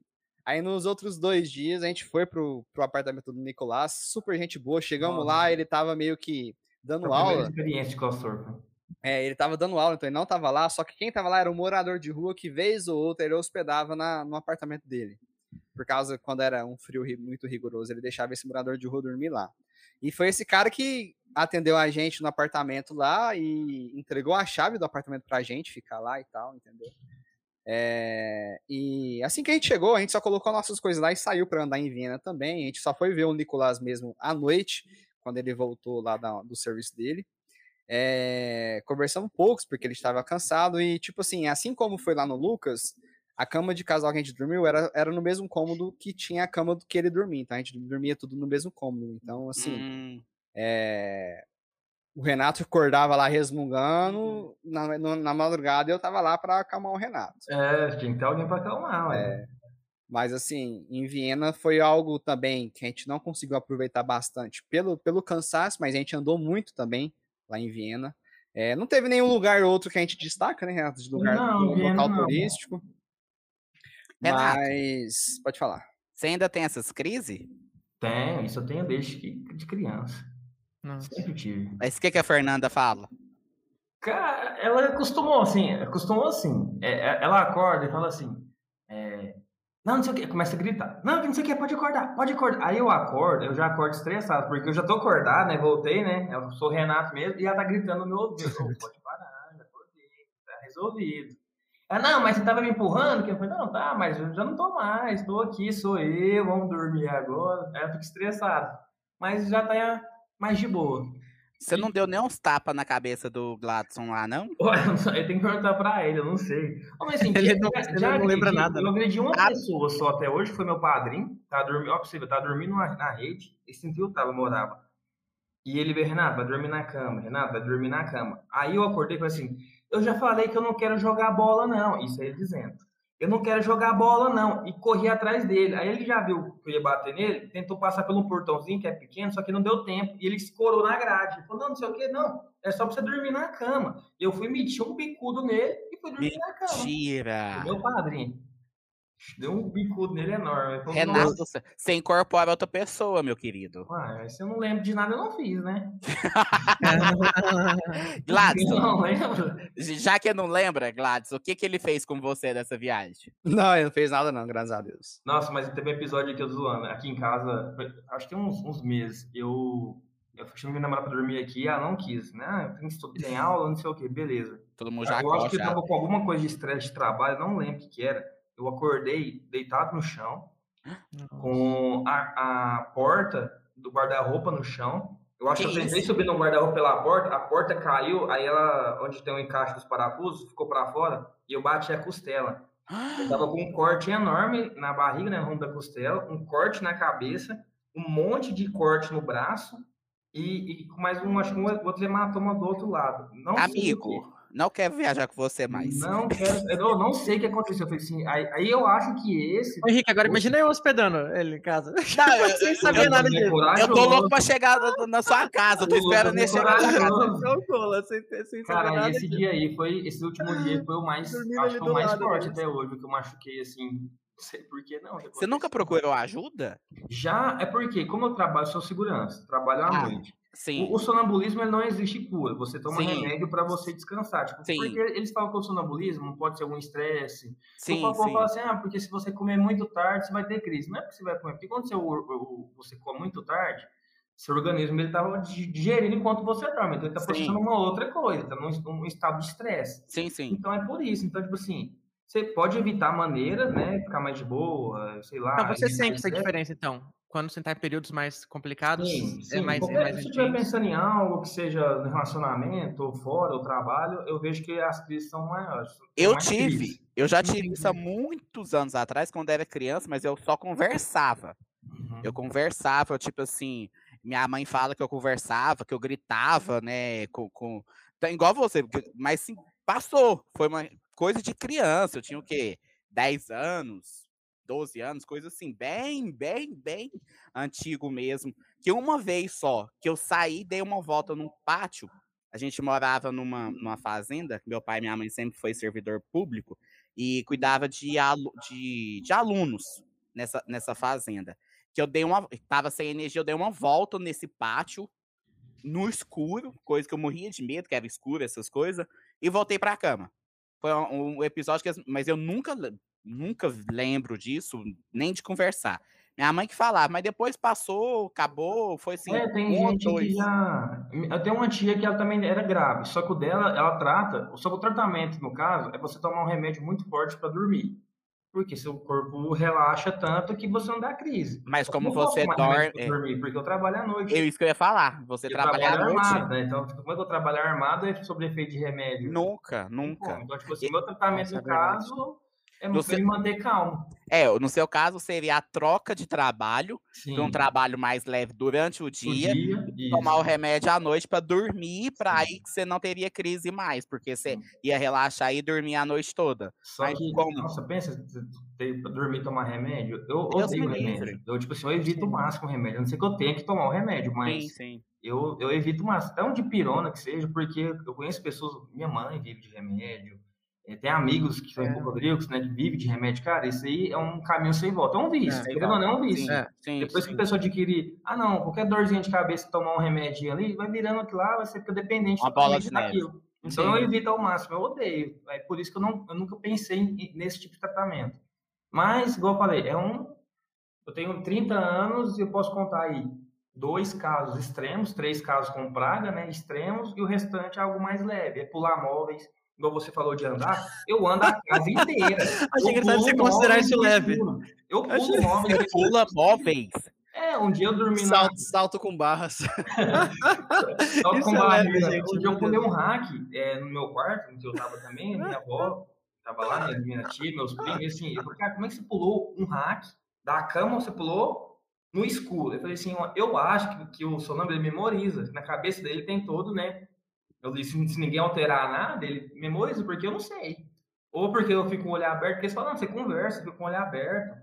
Tem, tem dia que minha namorada pergunta, tipo, seis da manhã, eu chego, eu chego do trabalho seis, seis e meia. Às vezes eu, eu vou dormir uns pouquinho, nove da manhã ela me liga. Eu atendo, eu converso com ela, ela fala assim, ué, você não vai fazer o que eu te pedi? Não, não, o que, que você me pediu? a gente Ah, conversou um papão de cinco minutos e eu não sei nada. Tipo assim. Você desliga literalmente. É, eu não sei, eu converso com ela, respondo, mas eu não sei. Tipo, depois eu não lembro. Ah, eu tenho alguns problemas assim, será que isso deu uma memória? Ah, mas será que isso aconteceu mesmo ou foi tipo um sonho, ou, sabe? Eu, fico, eu tenho que perguntar, eu pergunto, isso aconteceu isso? Você me perguntou isso de manhã? Ela, não, perguntei, não, mas sei lá, tenho na minha mente que a gente conversou isso, mas eu acho normal. pra mim ficou normal. Mas o episódio. Imagina duas pessoas assim, simultaneamente. Tipo, duas pessoas. Imagina, Não entendi. é, imagina duas pessoas assim simultaneamente, que loucura que deve ser, né? Os dois, os Não, dois tem- se ao mesmo tempo e depois outro dia.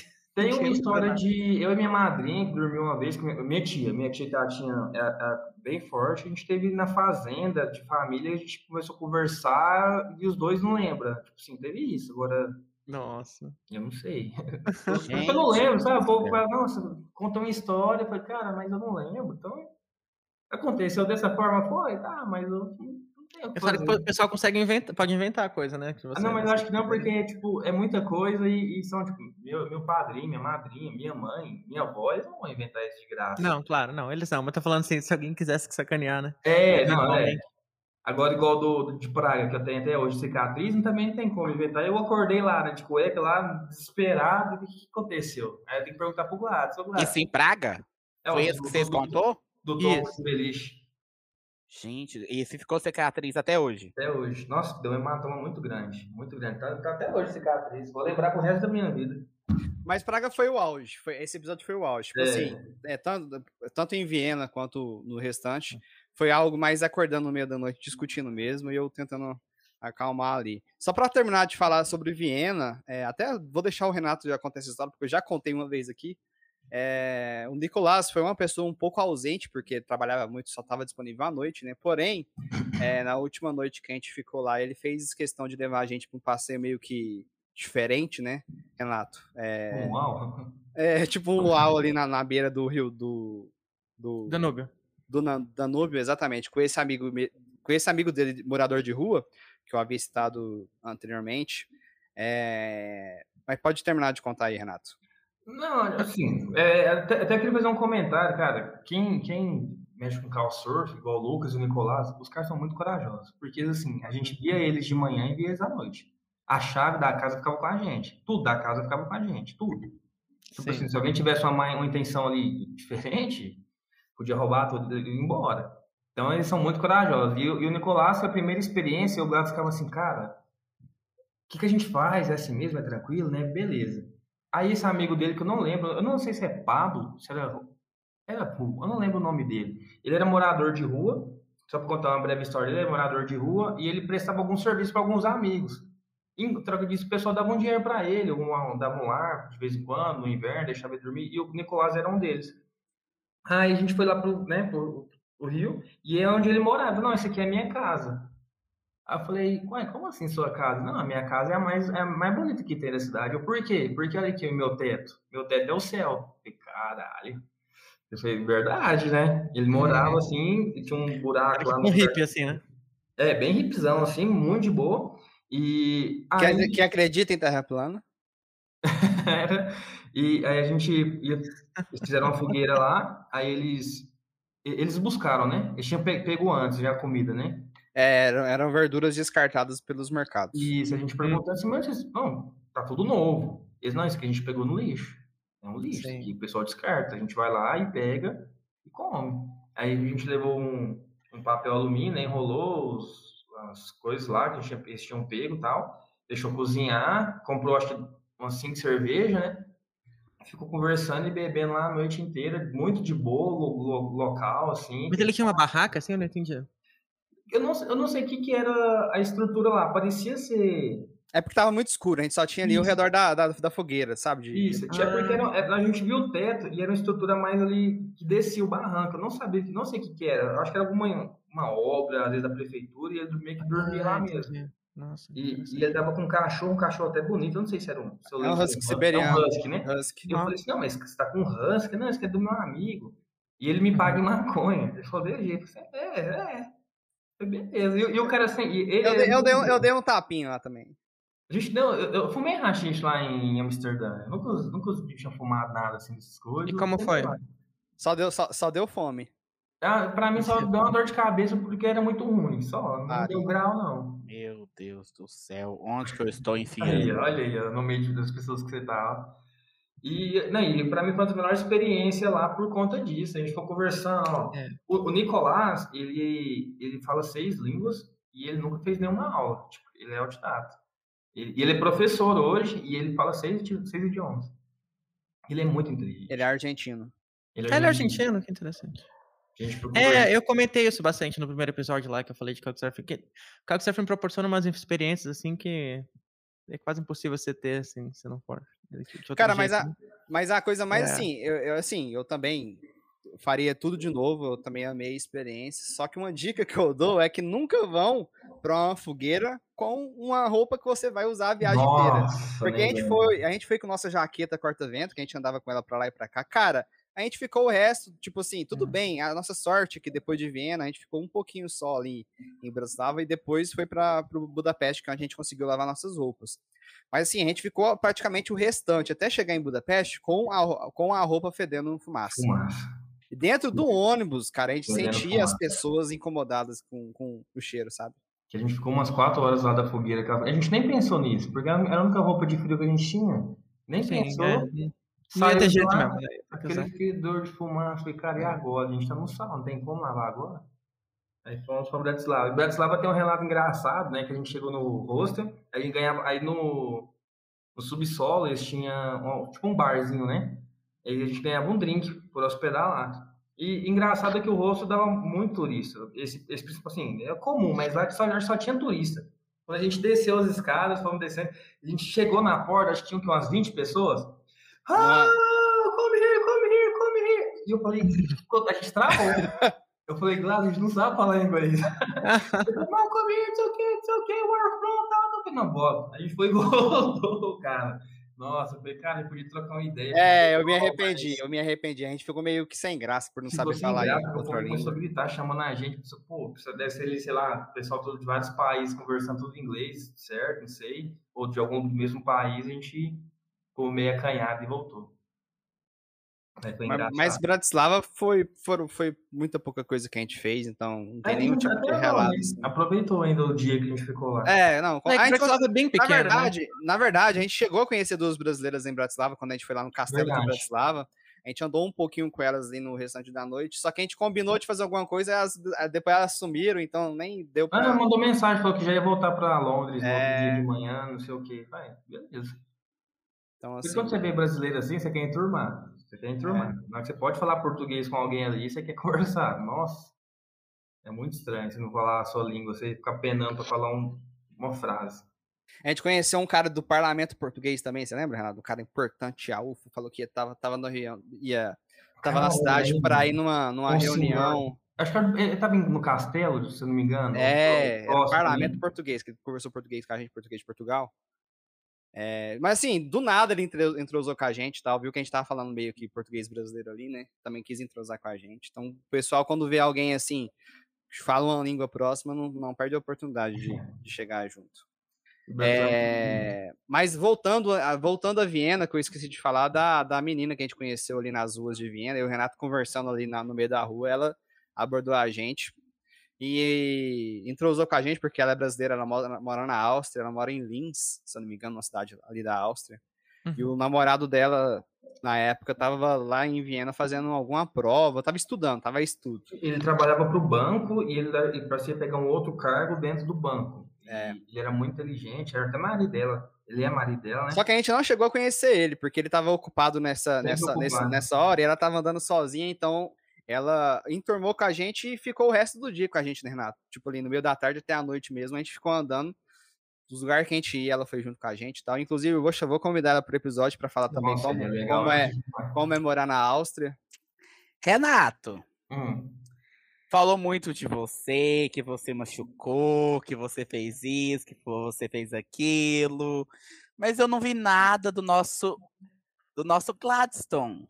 Mas eu sou comportado. hein? O nosso povo quer saber a história do banheiro, a história do- da lactose. O que, que acontece com esse moço em Não, viagem? O problema do Glass é o seguinte: você vai viajar com ele, se ele falar que ele vai ao banheiro, você pode cronometrar duas horas. Pode, você pode ir um ponto turístico e voltar. Nossa, eu jogo água nele, lá dentro do banheiro. Não, aí isso foi em, ah, em Berlim. Berlim a gente estava no hostel. Aí o Glass disse que ele, acho que ele tentou fazer uma mudar o horário de check-out, estender para acho que mais duas ou três horas.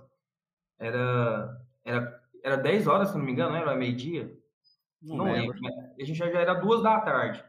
Ah, o cara chegou lá perguntando, né? Renato, Gladstone, Renato. Eu falei, "Ah, sou eu, né? Ele, ó, já, já deu horário, começou, né? Deu horário, vocês têm que sair agora. Eu, agora? Eu falei, não, my, my friend. Eu procurava lá, né, alterou o horário, eu tentava procurar, o cara desesperado, eu, nossa, cadê o Gladstone? O Gladstone no banheiro. E eu fui mandar mensagem ao Gladys, o cara falou que já deu o horário de check-out, a gente tem que sair agora, porque ele quer alugar beliche.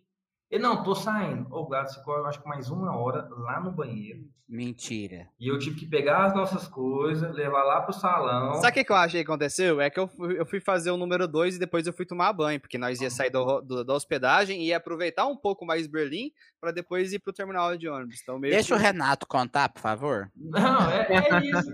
E, e assim, eu desesperado, cara. E o cara lá com aquela cara feia pra mim. E pior que todo mundo que tava no quarto é, já era conhecido, a gente tinha conversado, tinha saído a noite anterior. Aí todo mundo ficou assim.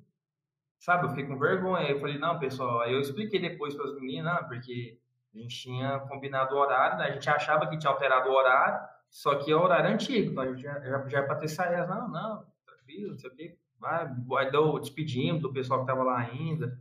E o Gladys no banheiro. Eu tive que esperar lá na frente. Falei, cara, como uma pessoa perde duas horas dentro de um banheiro? Não tem como. Duas horas quase. Ou é tipo assim, é quase Não, duas horas. No, não, no Brasil ainda, né? Tinha aberto o, o portão de embarque, eu tava no banheiro. Nossa, cara, Mentira. vamos perder o voo. Vamos perder isso, vamos perder o voo. O- o- tipo assim, a gente chegou com antecedência, entrou lá no salão de embarque com antecedência. Sim. Mas faltando três minutos para chamar no- o, o nosso bilhete, o Gladys vou, vou ao banheiro. Só que como era, eu não sabia da fama ainda, ah, beleza, né? Gladson, Nossa, Luciano, nós, Não nós vamos viajar junto. Você me paga, você, você Não, me aguarde. você vai ter que amarrar ele, porque ele vai, puxar ele. Cara, eu passei muito apuro, porque. Você tem assim, medo? Solta o intestino? Não, não, é, solta, mas assim, não, não, não sei o que acontece, não. Mas é eu- o eu- leite mesmo? Não, é qualquer coisa que eu como, não, não quer dizer que é leite, mas assim, hoje tudo bem que é mais, é mais normalizado, mas na época tava um pouco desregulado, então eu não podia comer muito que, eu- que dava vontade. Mas o que que acontece? Eu passei muito apuro lá, lá- lá na Europa, porque nos terminais de ônibus, né, e tudo mais, é, você pa- você paga pra ir no, no banheiro, né, alguns euros, e às vezes é um euro, dois euros, então eu gastei muito dinheiro para poder usar o banheiro. E muitas das vezes o banheiro estava interditado lá, sendo, é, para limpeza, né? E muitas das vezes eu tive que meio que né, falar pro cara, pô, tô apertado, vou cagar na roupa, você não deixou eu entrar aí. Mas assim, eu dou graças a Deus para nenhum momento precisar ter usado o banheiro no ônibus, por exemplo. No avião eu usei para fazer xixi só, pelo menos, né? Eu tô Mas- avião, eu já usei já. Onde você tinha 12 horas para usar, você não quis usar. Agora faltando 5 minutos para entrar no banheiro, você quis usar. Entender. E é de é, graça é- ainda, né? No avião. No avião não precisa nem pagar, é só isso. Pois é, no avião, eu já, no avião eu já usei. Agora eu, eu tô com o mesmo raciocínio do Renato. O Gladson teve 12 horas dentro do avião, não usou, vai usar 5 minutos quando tá fechando os trem. Não tem, tem. Mas que intestino que é esse? Você tá brigado com ele? É por isso? Qual que foi sua situação mais inusitada sobre isso, Gladson? Conte pra gente. Inusitada, cara, eu não sei se eu vou lembrar agora. Não sei se tem Lá também. dessa viagem da Europa, você passou algum perrengue? Você tá lembrado de alguma coisa, Renato? Não, não, mas assim, enquanto você lembra aí, o que acontece na Europa? É mu- não é que é muito, mas às vezes é difícil encontrar banheiro. Eu falo assim, às vezes até mesmo pago. É difícil. O- aí o que a gente descobriu, o Vincenzo, que é o cara que a gente encontrou lá em Berlim, ele tinha um aplicativo de banheiros gratuitos. Os caras inventaram um aplicativo Mentira. tinha, que Caramba, mostrava banheiro essa eu não gratuito sabia, naquela Renato. localidade, naquela Que proximidade. interessante, eu não sabia. Eu não- a gente não sabia. Ele falou, mas vocês passam e perrengue com sabia. isso? Pai, passa ao lado, você vê vindo até vermelho. Ele falou, não, tem um aplicativo aqui, ó, que você, ó, a gente tem banheiro gratuito, banheiro pago, na Europa inteira. Olha, Que E existe, cara. Não Foi conhecia. onde deu uma. Deu, a gente, deu- assim, eu acho que eu baixei meio pouco, usei, porque eu não passava essas, essas coisas do lado se passava. Eu tivesse uma oportunidade, eu ia e segurava o resto do dia quase. E ele não, ele, cara, tem que ir no banheiro. Vo- Gladys, você Gladys. era, você era sonâmbulo, o Gadson cagão. É, o Gladys cagão. Mas imagina um sonâmbulo cagão, né? Não daria certo. Então, melhor Nossa, cada um tem a sua imagina. particularidade, né? É. Eu tô louco pra saber o que, que aconteceu lá na casa do Lucas. Ah, também não Hum, bom aconteceu muita coisa assim demais, não. A gente chegou, né? né, a gente chegou à noite em, em Budapeste. É, chegou de ônibus lá e a gente foi a pé lá pra, pro AP do Lucas. A gente até passou em frente ao estádio, bem bonito lá do, do time. Nossa, com a águia, né? Nossa, vocês andaram de lá até em casa, cara. Foi, cara. A gente foi a Andaram pé. muito, então. Eu falei que a gente É. andou bastante. Cara, não, Uns é, seis com quilômetros, eu acho, por certeza a gente andou Já bastante. é, ô, 20 km depois você anda, nem parece que é, nossa, é tanto assim. É muito, mas na hora que você tá andando, cara. E com mochilão ainda, né? Isso Com aquele que- peso ainda no É. corpo. É, A gente eu acho que no, no pubzinho. no- É, é, a, gente parou, a, gente, a gente parou num pub porque o Lucas não tava em casa ainda. Então, pra esperar o Ah, Lucas é? chegar, a gente meio que parou num pub pra beber e tal. Altas brincadeiras e o cara não, não largava nós.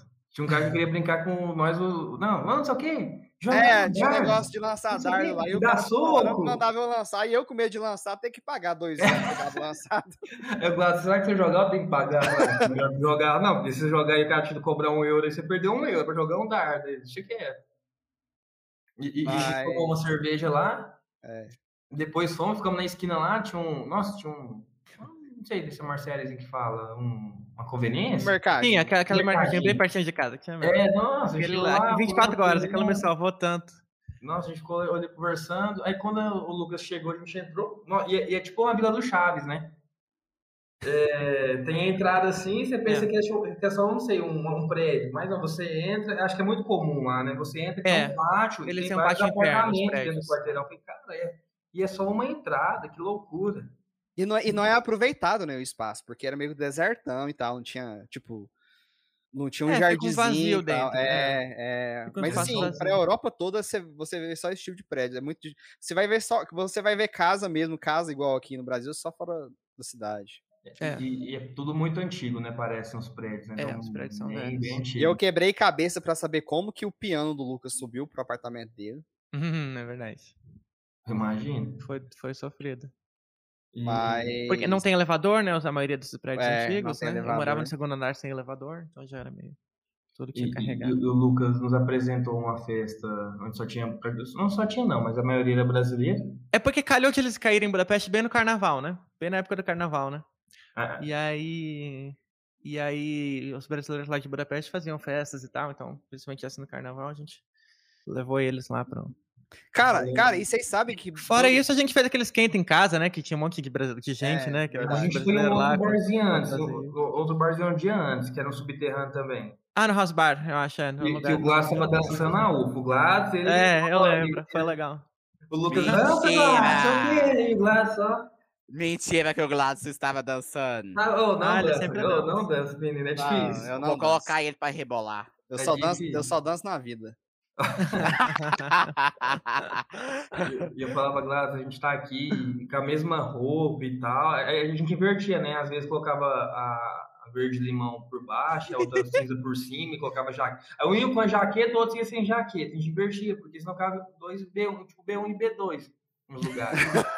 Cara, mas teve uma baladinha, acho que foi no segundo dia, que depois do que a gente foi no carnaval e tal. Teve um que o, é, teve um que o Lu- que o Lucas deu um perdido em nós, eu acho. Ele não foi, né? é, o Lucas, eu perdi. Ah, o Lucas era outros perdidos lá. Ah, a gente É, foi naquele. Que era tipo ele- música eletrônica. né? É, exato. Inclusive, foi minha última, a minha última ida em balada foi lá em Budapeste. É, Quando eu voltei pro Brasil aqui, não fui.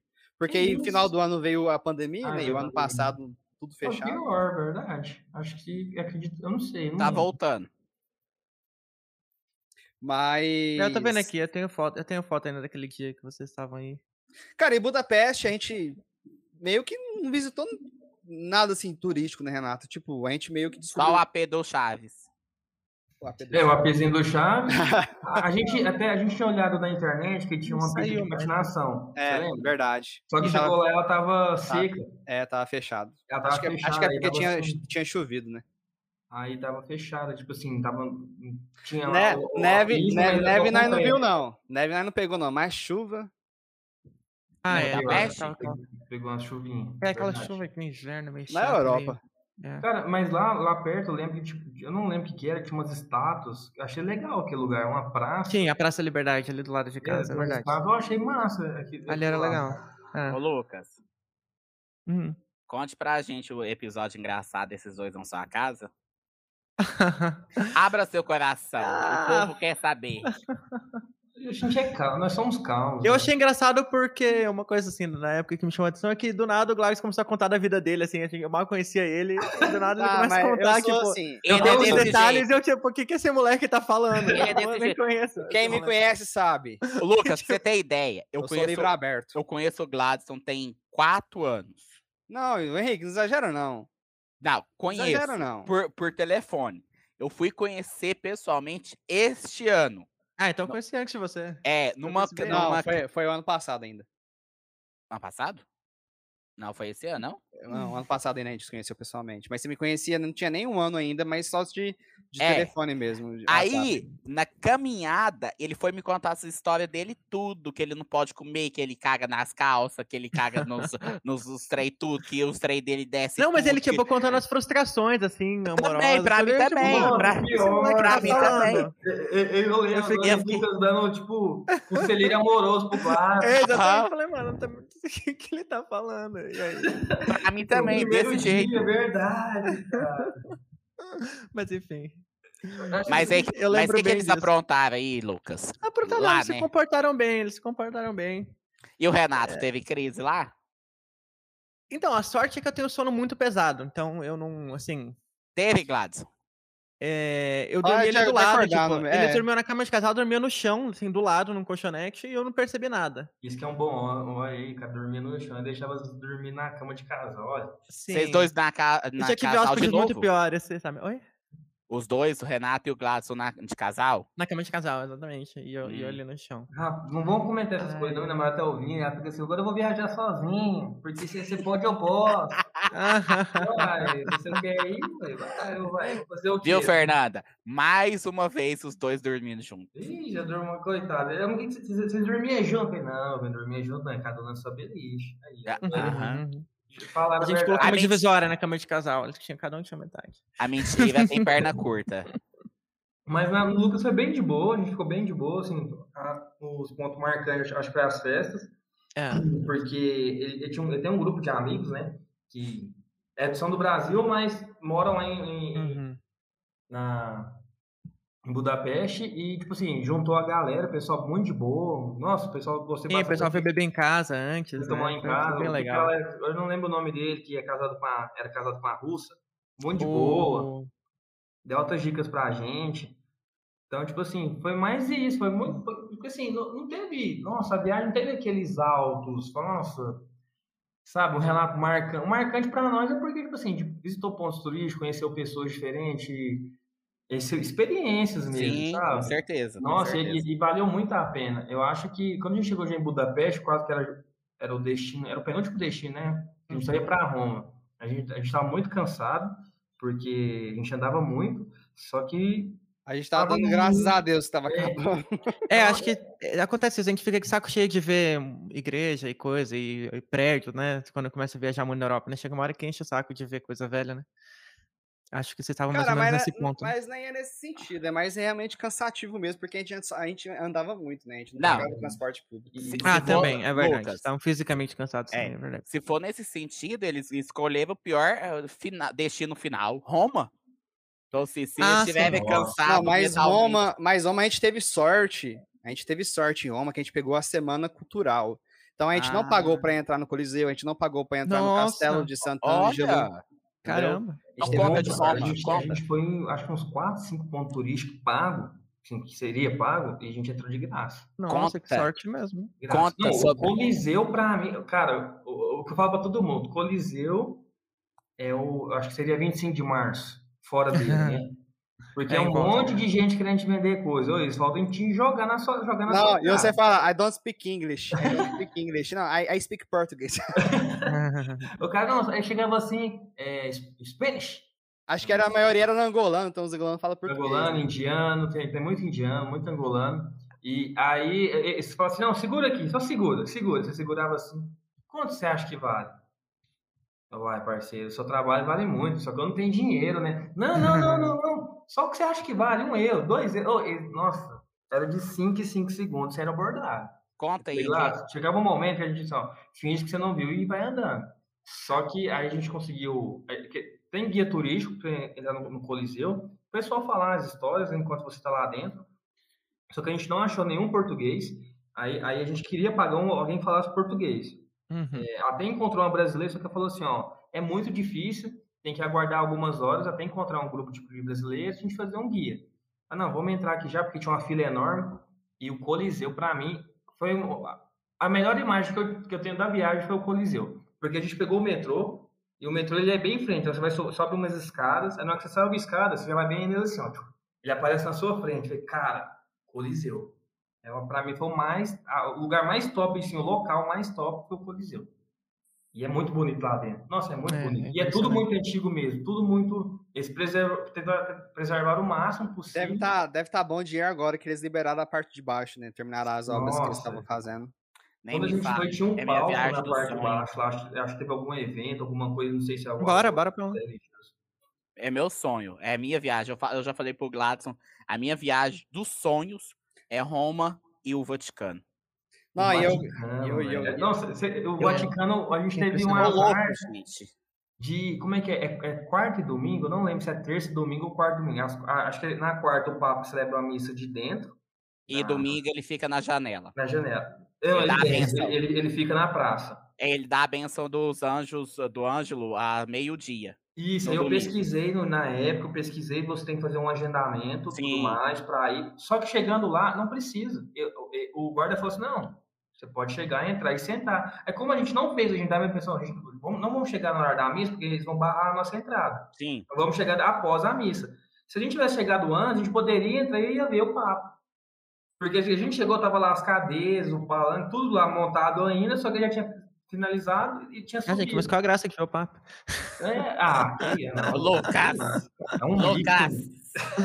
Eu já vi o Papa três vezes, dá licença? Não, não enjoou ainda? Não. o, Hen- o Henrique já fez três visita, visita papal. É, no Rio de Janeiro, na Polônia. Eu, eu queria tomar um Panamá. tapinha na mão do Papa.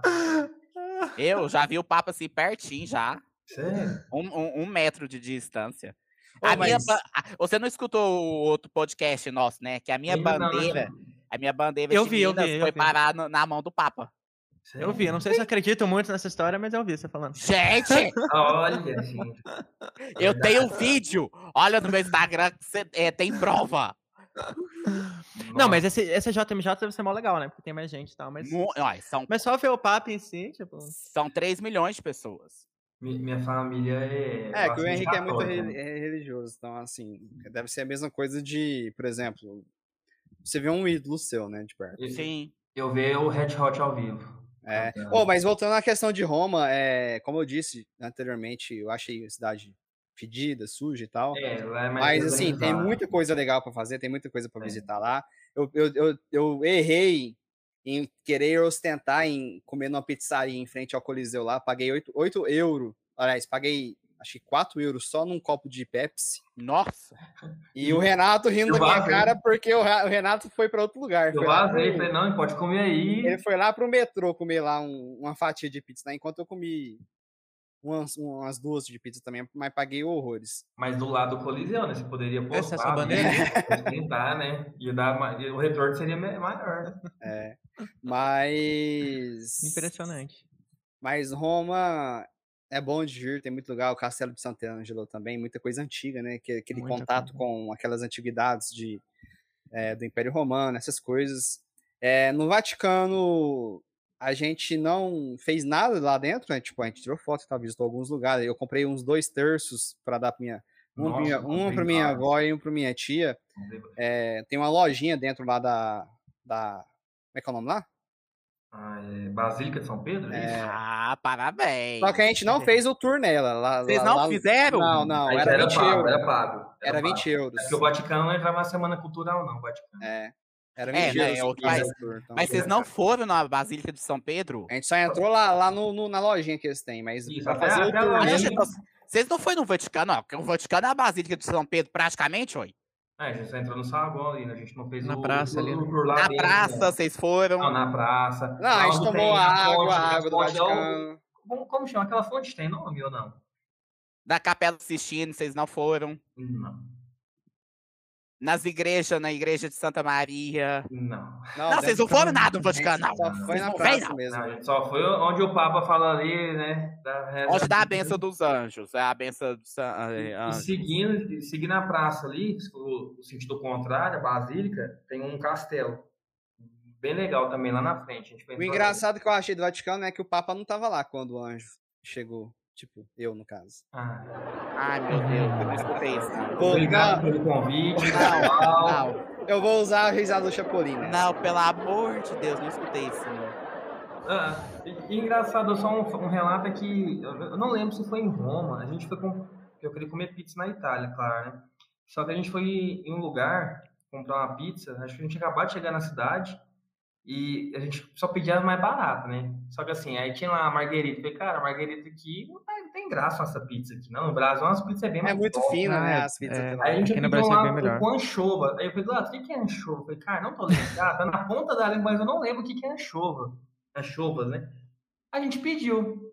Quando foi ver o cara montando a pizza e tudo mais, ele pega um frasco com uns peixes lá fresco, os anchovinhos, e vai jogando em cima da pizza, que tem tudo babado. Eu falei, nossa, cara, é o trem que a gente pediu pra comer, cara. Nossa.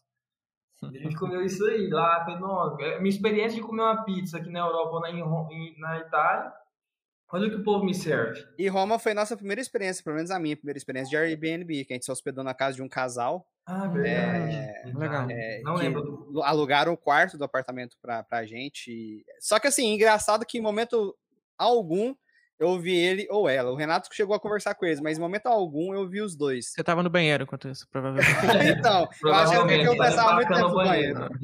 Foi no vizinho, porque se não deixava eles usar o banheiro Não, e, o bom, e o bom é que eles, eles separavam a parte do armário da cozinha pra nós, colocar alguma coisa lá e tal. da geladeira. Não, a gente no último dia foi descobrir que uma parte da geladeira nossa, que tinha lá iogurte. emo- É. Aí eu falei assim, cara, já tá pago lá, vamos mandar. No- Eu em Roma, almocei iogurte lá. na- em na Roma cozinha. vocês ficavam quanto tempo? Dois dias. Na verdade, a gente chegou, a ge- a gente chegou no meio, assim, no final da tarde, né? De um dia, a gente passou o outro dia o dia inteiro. O segundo dia ali, acho que o dia inteiro também, né, Renato? Aí no outro dia a gente. À noite a gente foi pro, pro aeroporto. Cara, então, é, acreditando. é- é legal isso que o- que o Renato lembrou aí, porque o nosso voo de volta, eu já contei essa história, mas vou contar de novo. O nosso voo de volta de Roma para São Paulo era 6 horas da manhã. E o aeroporto, ele é 30 minutos de Roma. E o último ônibus para esse aeroporto no dia é 9 horas da noite. Então, assim, se fosse para eu, Renato, pagar um Uber, por exemplo, ia ser o olho da cara, né? Porque ser em euro. Isso eu não Então, o que, que o Renato fez? A gente foi 9 horas da noite, no último ônibus de um dia, para o aeroporto, para a gente pegar o, o avião 6 horas da manhã do outro dia. Então, a gente ficou mais de 12 horas dentro do aeroporto esperando. Nossa. Essa é a vida de mochileiro pobre. É. E, e- e antes, quando a gente foi pra Roma, né? Você lembra da, da bagagem, da, da mochila? Nossa, verdade. O cara pegou o glaço pra Cristo. Porque quando você vai viajar com mochila, você tem lá, né? que Na aí verdade, era porque era low cost, né? Low cost, as, Isso. as regras de bagagens é mais rígidas. a, Hum, a ou bagagem seja, de mão, né? No É, caso, bagagem só de tem, mão. só tem direito a ela. Só que a É. bagagem de mão tem dimensões e peso. Isso. E, e lá tinha uma caixinha e a, a mochila ela é nesse formato, né? Meio que retangular, né? Que ela fica uma parte maior. O cara pegou a mochila do Gladys pra colocar lá e, Socorro. e virou. E não, não cabia de jeito nenhum. Cara, a nossa sorte tinha três italianas olhando. A minha mochila tava estufada. Então, ele Tava pegou lá e colocou e tava passando das medidas. Eu ia pagar uns cerca de 200 euros de, Nossa, de muito taxa. A sorte, como o Renato tá- ia começar a falar aí, tinha uma espanhola lá, que Era salvou a minha espanhola? vida. Era as é, três, né? as três. Se você quer uma loira que pegou minha mochila, ela tava falando alguma coisa e eu não tava entendendo. É, Aí ela pegou minha mochila que tava na vertical e colocou na horizontal e pôs de novo lá no, no medidor. Aí ficou abaixo do, do, do, do limite, né? Aí eu não paguei o, a taxa. Mas o cara foi muito sacana. Ele, Ele com certeza ia, sacana. ia arrancar 200 euros Ele meu. foi sacana. E, e, assim, a gente, como é a primeira viagem, a gente, sabe, a gente não queria um, caçar encrenca ou, ou discutir. Se ele falasse que tinha que pagar, nós ia pagar e pronto. Aí as meninas, não, não, não, não, fez um maior escarcel lá, não sei o que, não, não, foi lá, Nossa, ela que mesma pegou a mochila, virou a mochila, aqui, aqui, aí quê, Gente, não, não, que não, sorte. Hã? Que sorte. Deu uma sorte. A Peglado do céu, você pode agradecer essa menina. É porque eles enfiam a faca nessas, Enfiam mesmo. nessa coisa de bagagem extra. Enfi- Eles acabam ganhando mais nisso do que na passagem. É, eu lembro que, eu, que quando eu voltei também da, da Polônia, eu ia pagar muito, porque a minha bagagem ia passar, tipo assim, quase 10 quilos, né? Porque a gente vai trazendo muitas coisas, né? Aí eu dividi com um amigo meu, falei, toma, toma um pouco pra lá, um pouco pra cá, depois a gente divide isso aí. Eu sei que eu paguei 25 euros por 3 quilos que passou só. Mas isso aí porque você ia despachar. No caso, É, não ia despachar. despachar. Era Ah. bagagem de mão, porque era lá o cost. Mas ele queria que você despacho. despachasse. Na verdade, eu acho que não ia despachar, mas ia cobrar uma taxa porque tava passando a medida, entendeu? Mas eu, não- ah, eu acho que ele ia querer despachar sim, porque acho que ele Despachar. queria, ele queria colocar na, tipo assim, nas dimensões uma, Isso. mala comum. Isso, se não coubesse ali, ele ia fazer vocês despachar, sim. Porque se, se ele falasse, não, é, é bagagem de mão, mas passou da dimensão, não faz sentido ele colocar onde, onde fica a bagagem de mão também. Sim, se, sim. se ela é maior, entendeu? Nossa, ali a gente. E pensa no final da viagem, porque a gente voltou com dinheiro. Nós voltamos com dinheiro. É, eu voltei com 200 euros. Eu levei 800, Ah, nem voltei com eu 200. voltei, mas eu voltei com muito dinheiro. Eu, eu levei mais, né? Acho que eu levei 1.200, você levou 800, não foi algo assim? Eu pensei, É, cara, eu como muito mais. mais que o Gladys. Então eu vou. E comida é meu ponto fraco. Eu também. Comida é meu ponto fraco. Nossa, infelizmente. E eu não passo fome, não. Mas Vocês chegaram a cozinhar durante a viagem? Eu não lembro nem em casa se vocês cozinharam ou Cozinhar não, mas a gente comprava coisas no, no mercado pra comer, tipo. Coisa substitu- pronta, assim, né? É, substituir alguma coisa que a gente gastaria pra comer. Eu cheguei a comprar rua. um feijão lá com carne de porco. Ah, vai ser tipo uma feijoada. eu Vou comprar, gostei. Que lá, lá, Lá em assim- Budapeste ou em outro lugar? Hã? Em Budapeste mesmo ou em outro lugar? Ah, agora acho que foi em Budapeste, acho que foi na sua casa. Ah, tá. Porque, eu- nossa, o que, o que eu fiquei espantado na Europa, a questão de comida, chocolates, porcaria, é muito barato. Muito mais É barato muito que aqui. É. E assim, lá tem muita comida enlatada, assim, pronto, não é igual que você vai comprar. Sal, Não, sal- o vidrão. enlatado. Lá você compra comida pronta mesmo enlatada. Tipo, Aqueles refeição. Milka, nossa, tão mais barato. Eu comprei um vidrão de Nutella lá em Viena, que era um euro. Um, eu- um, Eu um trouxe dois. vinte- um euro e 28 cents. Eu trouxe Tipo dois assim, vidros Eu, pra eu cá. demorei pra comer três dias. O tanto de marca de refrigerante, o tanto de marca de, de, de, tipo assim, chocolate que a gente conhece Kinder Ovo, lá tem vários estilos de Kinder Ovo lá. Baratíssimo. né? Muito, e assim, é muito barato. Você ia com 3 euros, você comprava chocolate para uma semana inteira. E o Gladson falou da Nutella, eu também trouxe. Eu trouxe dois vidros de Nutella, dos maiores, comprados no Carrefour. Carrefour, lá, lá na Polônia. Baratíssimo. É. Aí eu foi onde que passou um pouquinho da bagagem que eu tive que dividir com um amigo meu esse excesso de bagagem. E muito barato, igual biscoito, bolacha, chocolate, essas coisas que a gente não costuma comer muito aqui, que tem hora que as questões de marca que são muito caras, lá são coisas supérfluas para eles, que ele é muito barato. É você falou, refrigerante. Água, água, eu comprava água lá, tipo assim, 10 cents de, de, de euro, uma coisa assim, muito, muito barato mesmo, uma coisa muito barata. E não é acostumado, né? A gente aqui, as coisas são muito caras, né? Cara, falando em água, interessante que lá a gente não comprava muito água porque a água lá é potável. Tipo, É. que sai da torneira do banheiro e tal, é tudo potável. Então a gente bebia muita água da tor- da torneira, né, A Renato? gente só descobriu isso É verdade. em, em Viena, né? Não, cara. Tipo, eu já sabia. Aí eu só confirmei quando o Nicolás falou que é verdade. É, na verdade você não acreditou em mim, né? Eu falei bem antes. Eu falei, como assim, sai água do banheiro? Porque a água lá é, é diferente.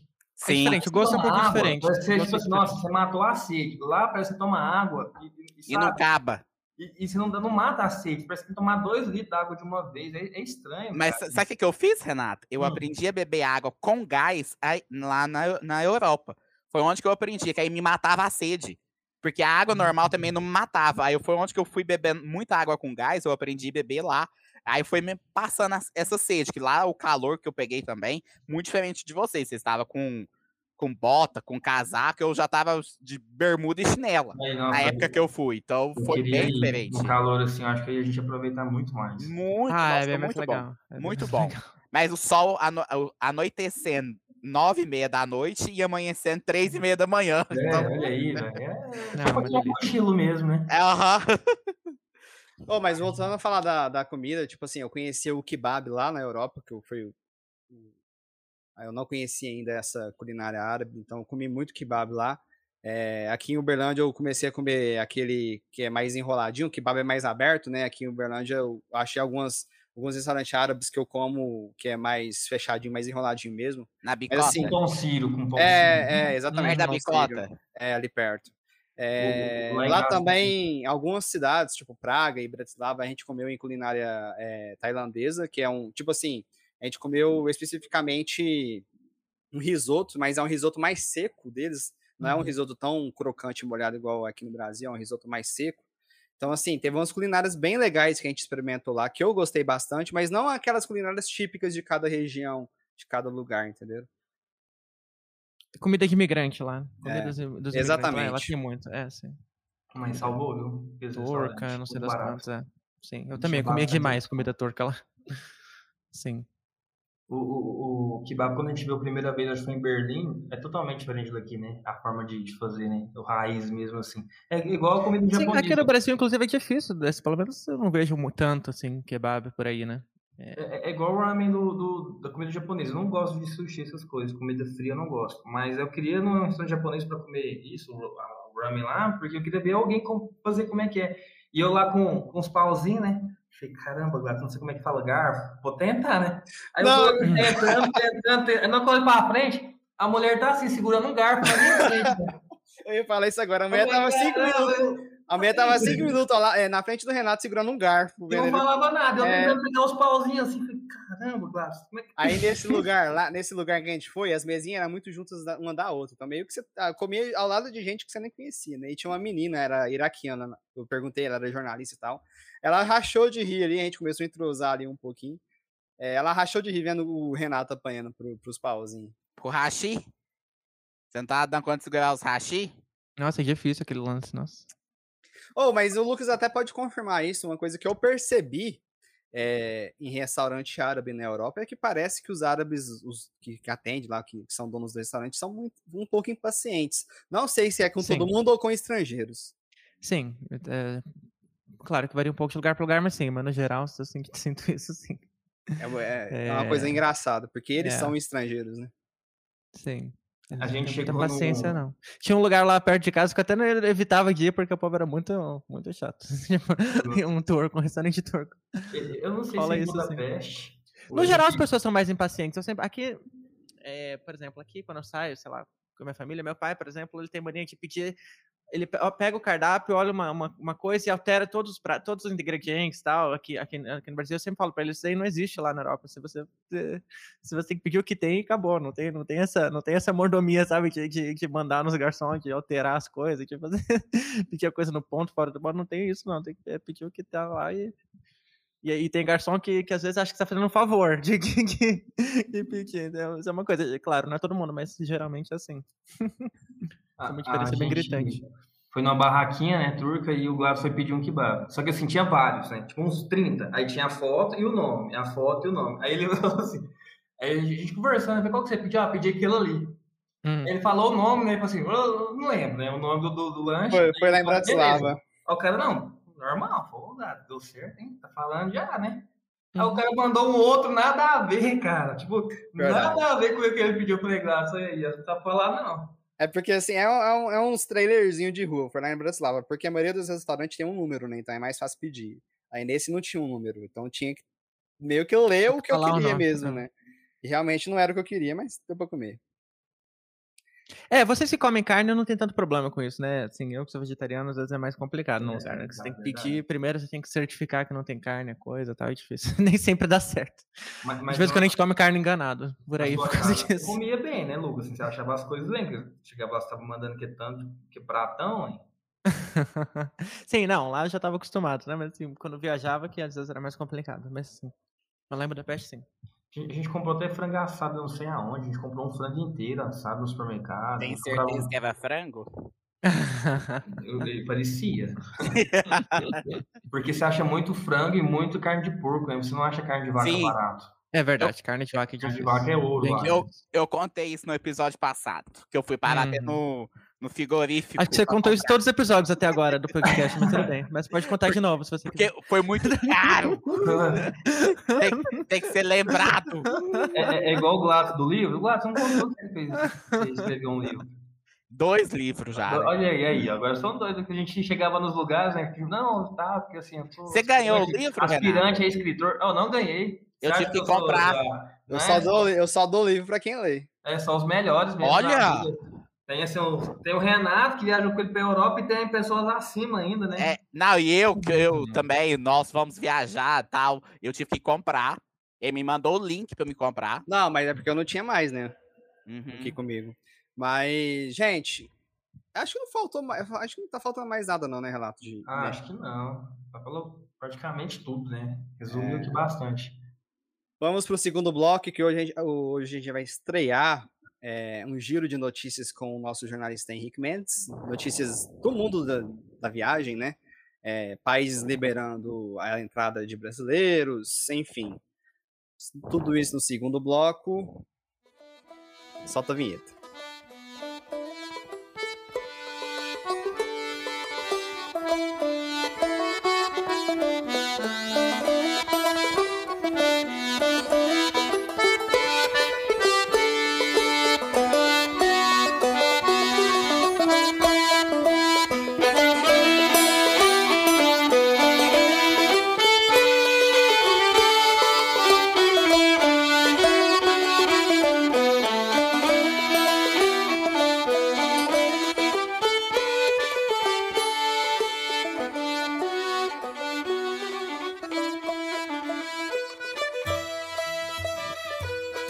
Havia dito, a gente vai estrear um quadro hoje em nosso podcast, que é um giro de notícias é, de viagens, né? É, países que estão aí abrindo suas fronteiras com esse avanço da vacinação, né, pelo mundo.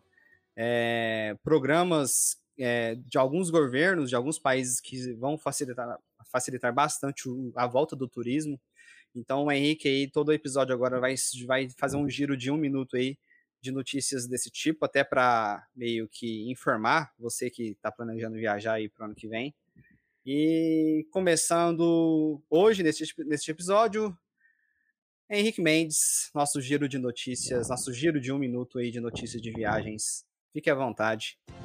Olá, olá, olá novamente a todos. Pois é, Inglaterra retira o Brasil da lista vermelha e viajantes vacinados não precisarão cumprir quarentena, graças a Deus. Mas tem que ter um comprovante? Tem que ter o comprovante de vacinação. Se não tiver a segunda dose, tem que ter a- o teste negativo para Covid.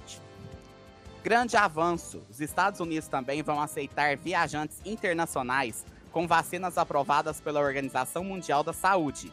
Ou seja, até a Coronavac agora vai ser aceita nos Estados Unidos. Oba, já podemos viajar. Só me falta o dinheiro. E o visto para os Estados Unidos. É, o Renato sabe bem, ele gastou cerca de 1.500 reais para tirar o visto e foi negado, né? E foi negado. Pois é, coitado. É, 160k.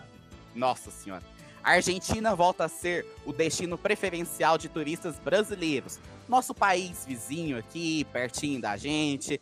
Uma Europa na América Latina. Então, volta a ser esse destino para os turistas brasileiros. Ó, qual, qual que é a sua opinião sobre a Argentina, Lucas Polucci? Você fez ótimo, um- adoro você fez- você fez adoro um sinal- Argentina, mas chamar de Europa na, na América acho que tá um pouco... Você fez um sinalzinho de mais ou menos aí. Acho que tá umas décadas atrasado. E aí, vai viajar? Passagens para o exterior? Bora! Pois é, olha, olha a dica. Passagens para o exterior ainda estão até 28% mais baratas que em 2019. Mas nossos voos domésticos subiram. Já os preços médios de voos para os destinos mais procurados dentro do país estão até 29% mais caros em comparação com o período da pré-pandemia. Mas fique tranquilo, entre em nosso site assentovago.com e faça o seu planejamento com a gente. Venha viajar. bora, bora levantar, vamos mudar, vamos viajar, vamos pra frente. Essas são as principais notícias dessa semana com o acento vago. E olha que eu falei antes do, do episódio aí, que seja natural, como se a gente estivesse conversando numa mesa de bar. Tá natural. Não, Natural, é Profissional, profissional não é mesa de bar, não, sou. Ninguém É, ué. Vai, vai. Jogo é jogo, é treino. Esse lance É. das passagens aéreas aí tá mais barato que 2019. Eu andei pesquisando algumas coisas, porque eu planejo viajar de novo ano que vem. E eu achei passagens para Londres na casa de R$ 1.200, R$ 1.300, até mesmo de volta da Europa para o Brasil. Eu achei na faixa de mil- de 1.400, 1.500. Na maior parte dos países que eu pesquisei, que é os centros, né? Espanha, Portugal, até mesmo na França e tal. Só que é engraçado porque os voos nacionais continuam em alta, né? Tipo, para você viajar dentro do Brasil, para ir para assim, eu, eu vou dar um, eu vou dar um exemplo de uma amiga minha que o pai dela a família dela é, é classe média alta e tal, e ela falou que o pai dela cogitou, não chegou aí, mas cogitou ir para Caldas Novas por uma semana por 12 mil reais. 12 Caldas Novas. Ah, um mas então- pacote de 12 mil reais uma semana para a família toda. de Uberlândia? Não, eu não tô falando passagem aérea, mas tô falando assim, um Não, mas- pacote para aproveitar Caldas Novas. Mas entendeu? quantas pessoas? Não, a família acho que era a, a mãe e o 36 pai. pessoas. Não, a mãe, o pai, ela e a irmã, o irmão. Não. Não, gente, quatro pessoas eu organizo essa viagem pra eles. Exatamente, é o que eu, é, é- é o que eu estou falando.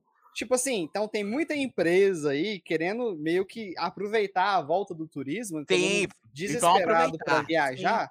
Então, assim, eu acho que vai ter muita agência de viagem também pegando é, é, isso como vantagem, né? Porque, como a gente sempre fala aqui, planejar a própria viagem, seja para a Europa, onde for, é muito mais barato que por uma agência de viagens.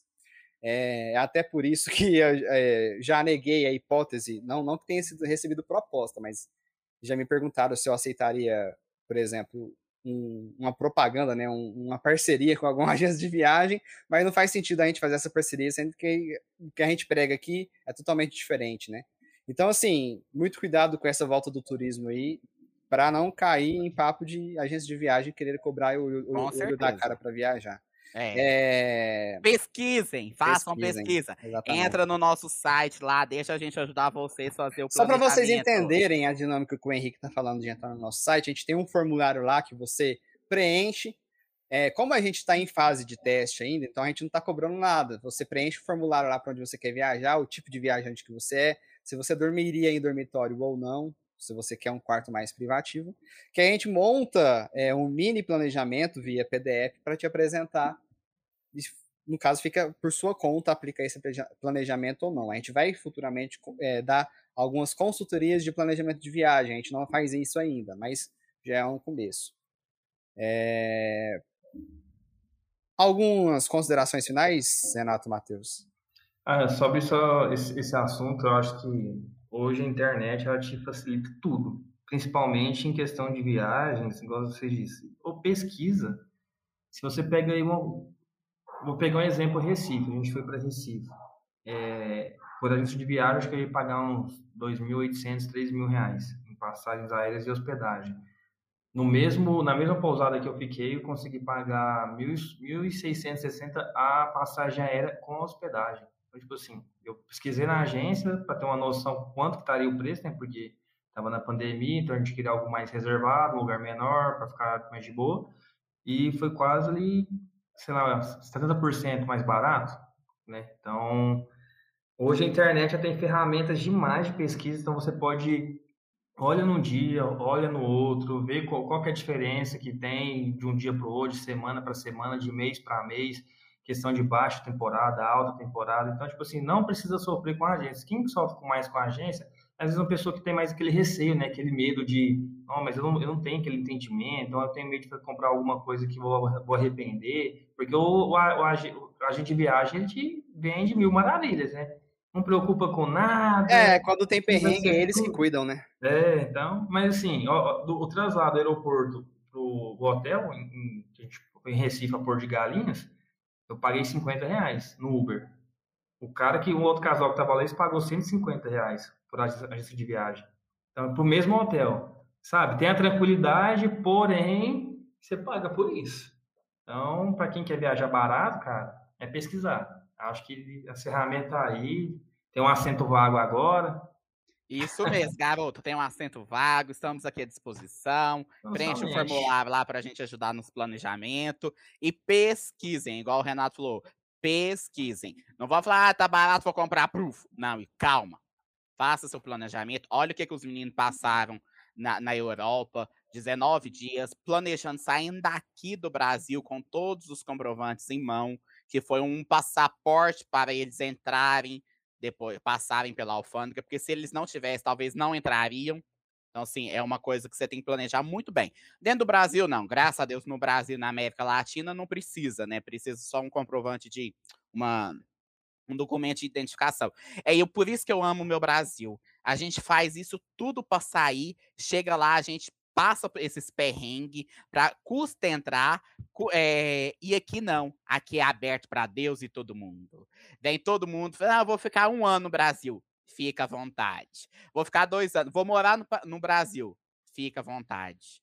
Não tem nada. Agora não. Estados Unidos você gastou aí R$ 1.500, R$ 2.000, nem conseguiu o visto. Cheguei nem na, nem na alfândega. Pois Cheguei é. no aeroporto. Agora na Europa eles estão. Mais uma notícia que estão tentando colocar um. Não é um visto, mas você fazer um comunicado no site, estão em estudo. Para é pagar, é tipo assim, 12 dólares, 12 euros, alguma coisa, para você comunicar que você vai entrar no país. Então, é assim, é no Brasil não. Você compra, não precisa de visto, não precisa de nada. Você chega, entra com o passaporte normal e fica à vontade mas, né, é o nosso país, né? Então vamos bola para frente e é isso mesmo. Ô, Gladson, eu queria já agradecer ao Renato. Foi muito bom essa troca de experiência. A gente riu bastante. Acho que nossos ouvintes vai ter muito conhecimento agora dessas cidades que vocês passaram, desse planejamento que vocês organizaram para fazer esse mochilão de 19 dias. Porque todo mundo fala assim: é mochilão, eu vou com com tiro e coragem. Não é. Não é assim. Não, é não é, é sair daqui e eu não vou nem reservar o hotel. Você não vai nem entrar. Vou, vou ser bem sincero, você vai nem entrar no país. Né? É fazer um planejamento, por mais mínimo que seja, para gastar menos, mas sair daqui consciente que você tem é, várias cidades para conhecer, tem aqueles pontos turísticos e eu tenho isso tanto para gastar. Então, mais uma vez, eu agradeço, que eu acho que foi de bastante é, conhecimento essa troca de experiência com acento vago e com nossos ouvintes. Lucas, mais uma vez, presente conosco. É, é, é, é muito, é uma honra. Eu estava aqui até assistindo o show do Milhão, já te vi ali já participando como universitário, viu? Parabéns mais essa conquista lá, reconhecimento Obrigado. nacional. Doutor Lucas, né? Doutor Lucas. Vou fazer uma foto depois postar no Instagram, ó, meu amigo. O bom, o bom, foi a pergunta, o bom foi a pergunta do Celso Portioli para ele. Qual foi a pergunta, Lucas? Que eu, que eu rachei de rir, que eu te falei. Ah, teve várias. O que que era? Teve... É... O que é uma begônia? Acho que é dessa, né? Não, eu, é. eu vi um rapaz sabia. ali, você falou de piano, você tem um piano na sua casa, né?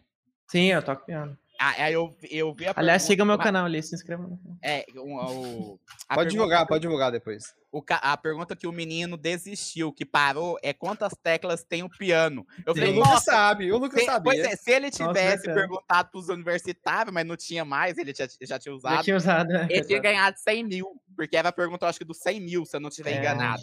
Já pensou ganhar 100 mil reais dependendo quantas teclas tem piano? Pois é, e tem 88. Ah, mas foi muito bom, viu? Então, mais uma vez eu agradeço, agradeço o Renato, agradeço ao Lucas. a mim. Não, você não. Lucas Colucci, considerações finais? Ah, gente, foi bom participar, foi legal. É, rever o Renato, relembrar essas, algumas histórias juntos aí. A gente conversou, né, e aí? Sim, sim. Conversamos. É... E aí, enfim, espero que eu tenha ajudado aí com algumas informações, com algumas dicas. E tô aí. Vamos, é nóis. Te Bora convidar... viajar, povo. Te convidaremos nas em outros episódios aí. Ah, tá ótimo. Com certeza foi uma participação especial pra gente ir. Renato, acho que você é praticamente a, assim, o, o, o 20, o Vincenzo que a gente conheceu lá em Berlim. Eu converso muito pouco com ele no Instagram. Mas você praticamente o nosso único contato, assim, que a gente conheceu na Europa, mas que a gente tem contato ainda mais direto é, é você, o Lucas que abriu as portas pra gente lá em Budapeste. Tem- eu tenho certeza que o Lucas tem muito mais coisas pra contar aí nessas experiências de Couchsurfing do que ele Nossa, contou no nossa. episódio que ele participou. Nem me fale, Não. ontem. Pode falar, pode falar. Não, eu ia contar que esses dias eu hospedei Couchsurfing aqui em São Paulo primeira- pela primeira vez, um casal de Ah, hostel. é verdade, desde que você voltou contei, pro né? Brasil, né? É verdade. Não, a gente vai falar mais sobre isso aí também, sobre hospedar em via Couchsurfing. Eu acho que foi muito pouco o que a gente pegou daquele dia, daquele episódio primeiro que você participou. Então, a gente vai abrir mais um espaço aí pra gente falar sobre isso. É, hoje, com a ausência do Lucas Baciotti por motivos é, de terceiros. É, Henrique Mendes, muito obrigado pela sua presença, como sempre. Tamo junto, meu garoto. Ah, Lu- Lucas, pode divulgar aí seu canal no YouTube pra quem gosta aí de, de, de piano. É, tem um canalzinho aí de música de, música de piano, pra quem curte. Lucas Colucci, C-O-L-U-C-C-I. Jesus, calma. Calma. Fala mais devagar. Lucas Colucci é o canal. Lucas, normal, L-U-C-A-S. Colucci, C-O-L-U-C-C-I. Isso, Ah, garoto. Você- Nome de doutor. Você tem É, o Lucas. Dr. Lucas o que Colucci de- o que deixa claro- de Souza. O que deixa claro que o Lucas tem CC. É, exatamente. Nossa, que- nossa, pera aí. Ah, chama, Nunca chama o... Pra quem não entendeu, é porque o Colute é com dois C. Pelo amor de Deus, chama o Lucas Baciotti de novo, porque essa piada foi horrível. Deixou pro final ainda bem, né, Glass? Nossa. Pra saber mais sobre Acento Vago, você pode acessar acentovago.com.br. Nosso Instagram é arroba Acento Vago. Muito conteúdo legal lá no Instagram, viu, gente?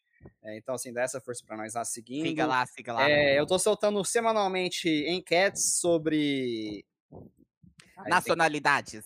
É, mas tem um outro nome pra isso, eu vou descobrir agora. Quem nasce no Brasil é. Ah, os gentílicos. Gentílicos, exatamente. Isso. Toda semana eu tô garoto. soltando Tá vendo? Enquetes. tá vendo? Show do milhão. Como chamam os Show do adjetivos? Referem- Inclusive, Eu ganhar 500 reais lá. inclusive, inclusive, eu vou até fazer uma pro Renato. Que quem nasce em Butão é o quê? Butonês? Não faço a mínima ideia. Não tenho a menor ideia. Eu, eu, eu, eu não quero dar, assim... Dá umas opções aí, Ah, né? acertou, acertou, acertou, é Butonês. Ah, ah, Caramba. viajado, né, cara? Que é as outras viagens, né? Que que Mas tem? é isso, gente. Segue lá nosso Instagram, arroba Quem nasce em Uberlândia é o quê? Uberlândia. Berlandense. Não, berlandense. Tá, aí como eu mudei pra Uberlândia, aí eu sou Uberlandino. Ah, tem essa diferença aí? Aí o Gladson, você nasceu em Uberlândia? Não, também não, né? Você é Uberlandino também, né? Sou, sou natural, não. Você- nós dois aqui. Você é, também né? não, sou natural de Uberaba. Ah, então eu tô- nós três somos Uberlandinos. Gente, vocês são Eu- imigrantes aí. né? Mas eu sou considero pior, mais Lucas. Pinopolense do que... Lucas, eu sou tupaciguarense. Nossa, que horror. Tupaciguareto! Fala mal da minha cidade, não. Ai, ai. Tupaciguara, Tupaciguara. terra da mãe de Deus. Oh, e, uma- e uma curiosidade sobre isso, sobre gentílicos, que quem nasce no Rio de Janeiro, capital, não é carioca, né? Não, É fluminense. Fluminense. Carioca, é Carioca nasce é do no Rio, estado no do Rio estado. de Janeiro. Sim, é igual isso em contrário? Salvador. é ao contrário, hein, gente? Ao contrário? Acho que sim. É doutor que tá falando. Então, É, é, realmente. Eu não Então- tenho certeza, mas acho que é ao contrário. Então é quem nasce no tem estado do Rio de Janeiro é fluminense, quem nasce na cidade do Rio de Janeiro é carioca. Acho que é isso. No estado é Fluminense. Aí, ó. Certo, gente. Dos mesmos criadores de Pode Sentar, vem aí, pode levantar, porque por hoje é só. Na verdade, não é só, porque foram quase quatro horas de, de episódio. Então, Eu Vai que ter lute. parte 1 e parte 2. Eu que lute pra editar esse episódio. Obrigado pela participação de vocês. É nóis. E é nóis. Obrigado aos ouvintes. Até a próxima. Valeu. Falou. Até mais.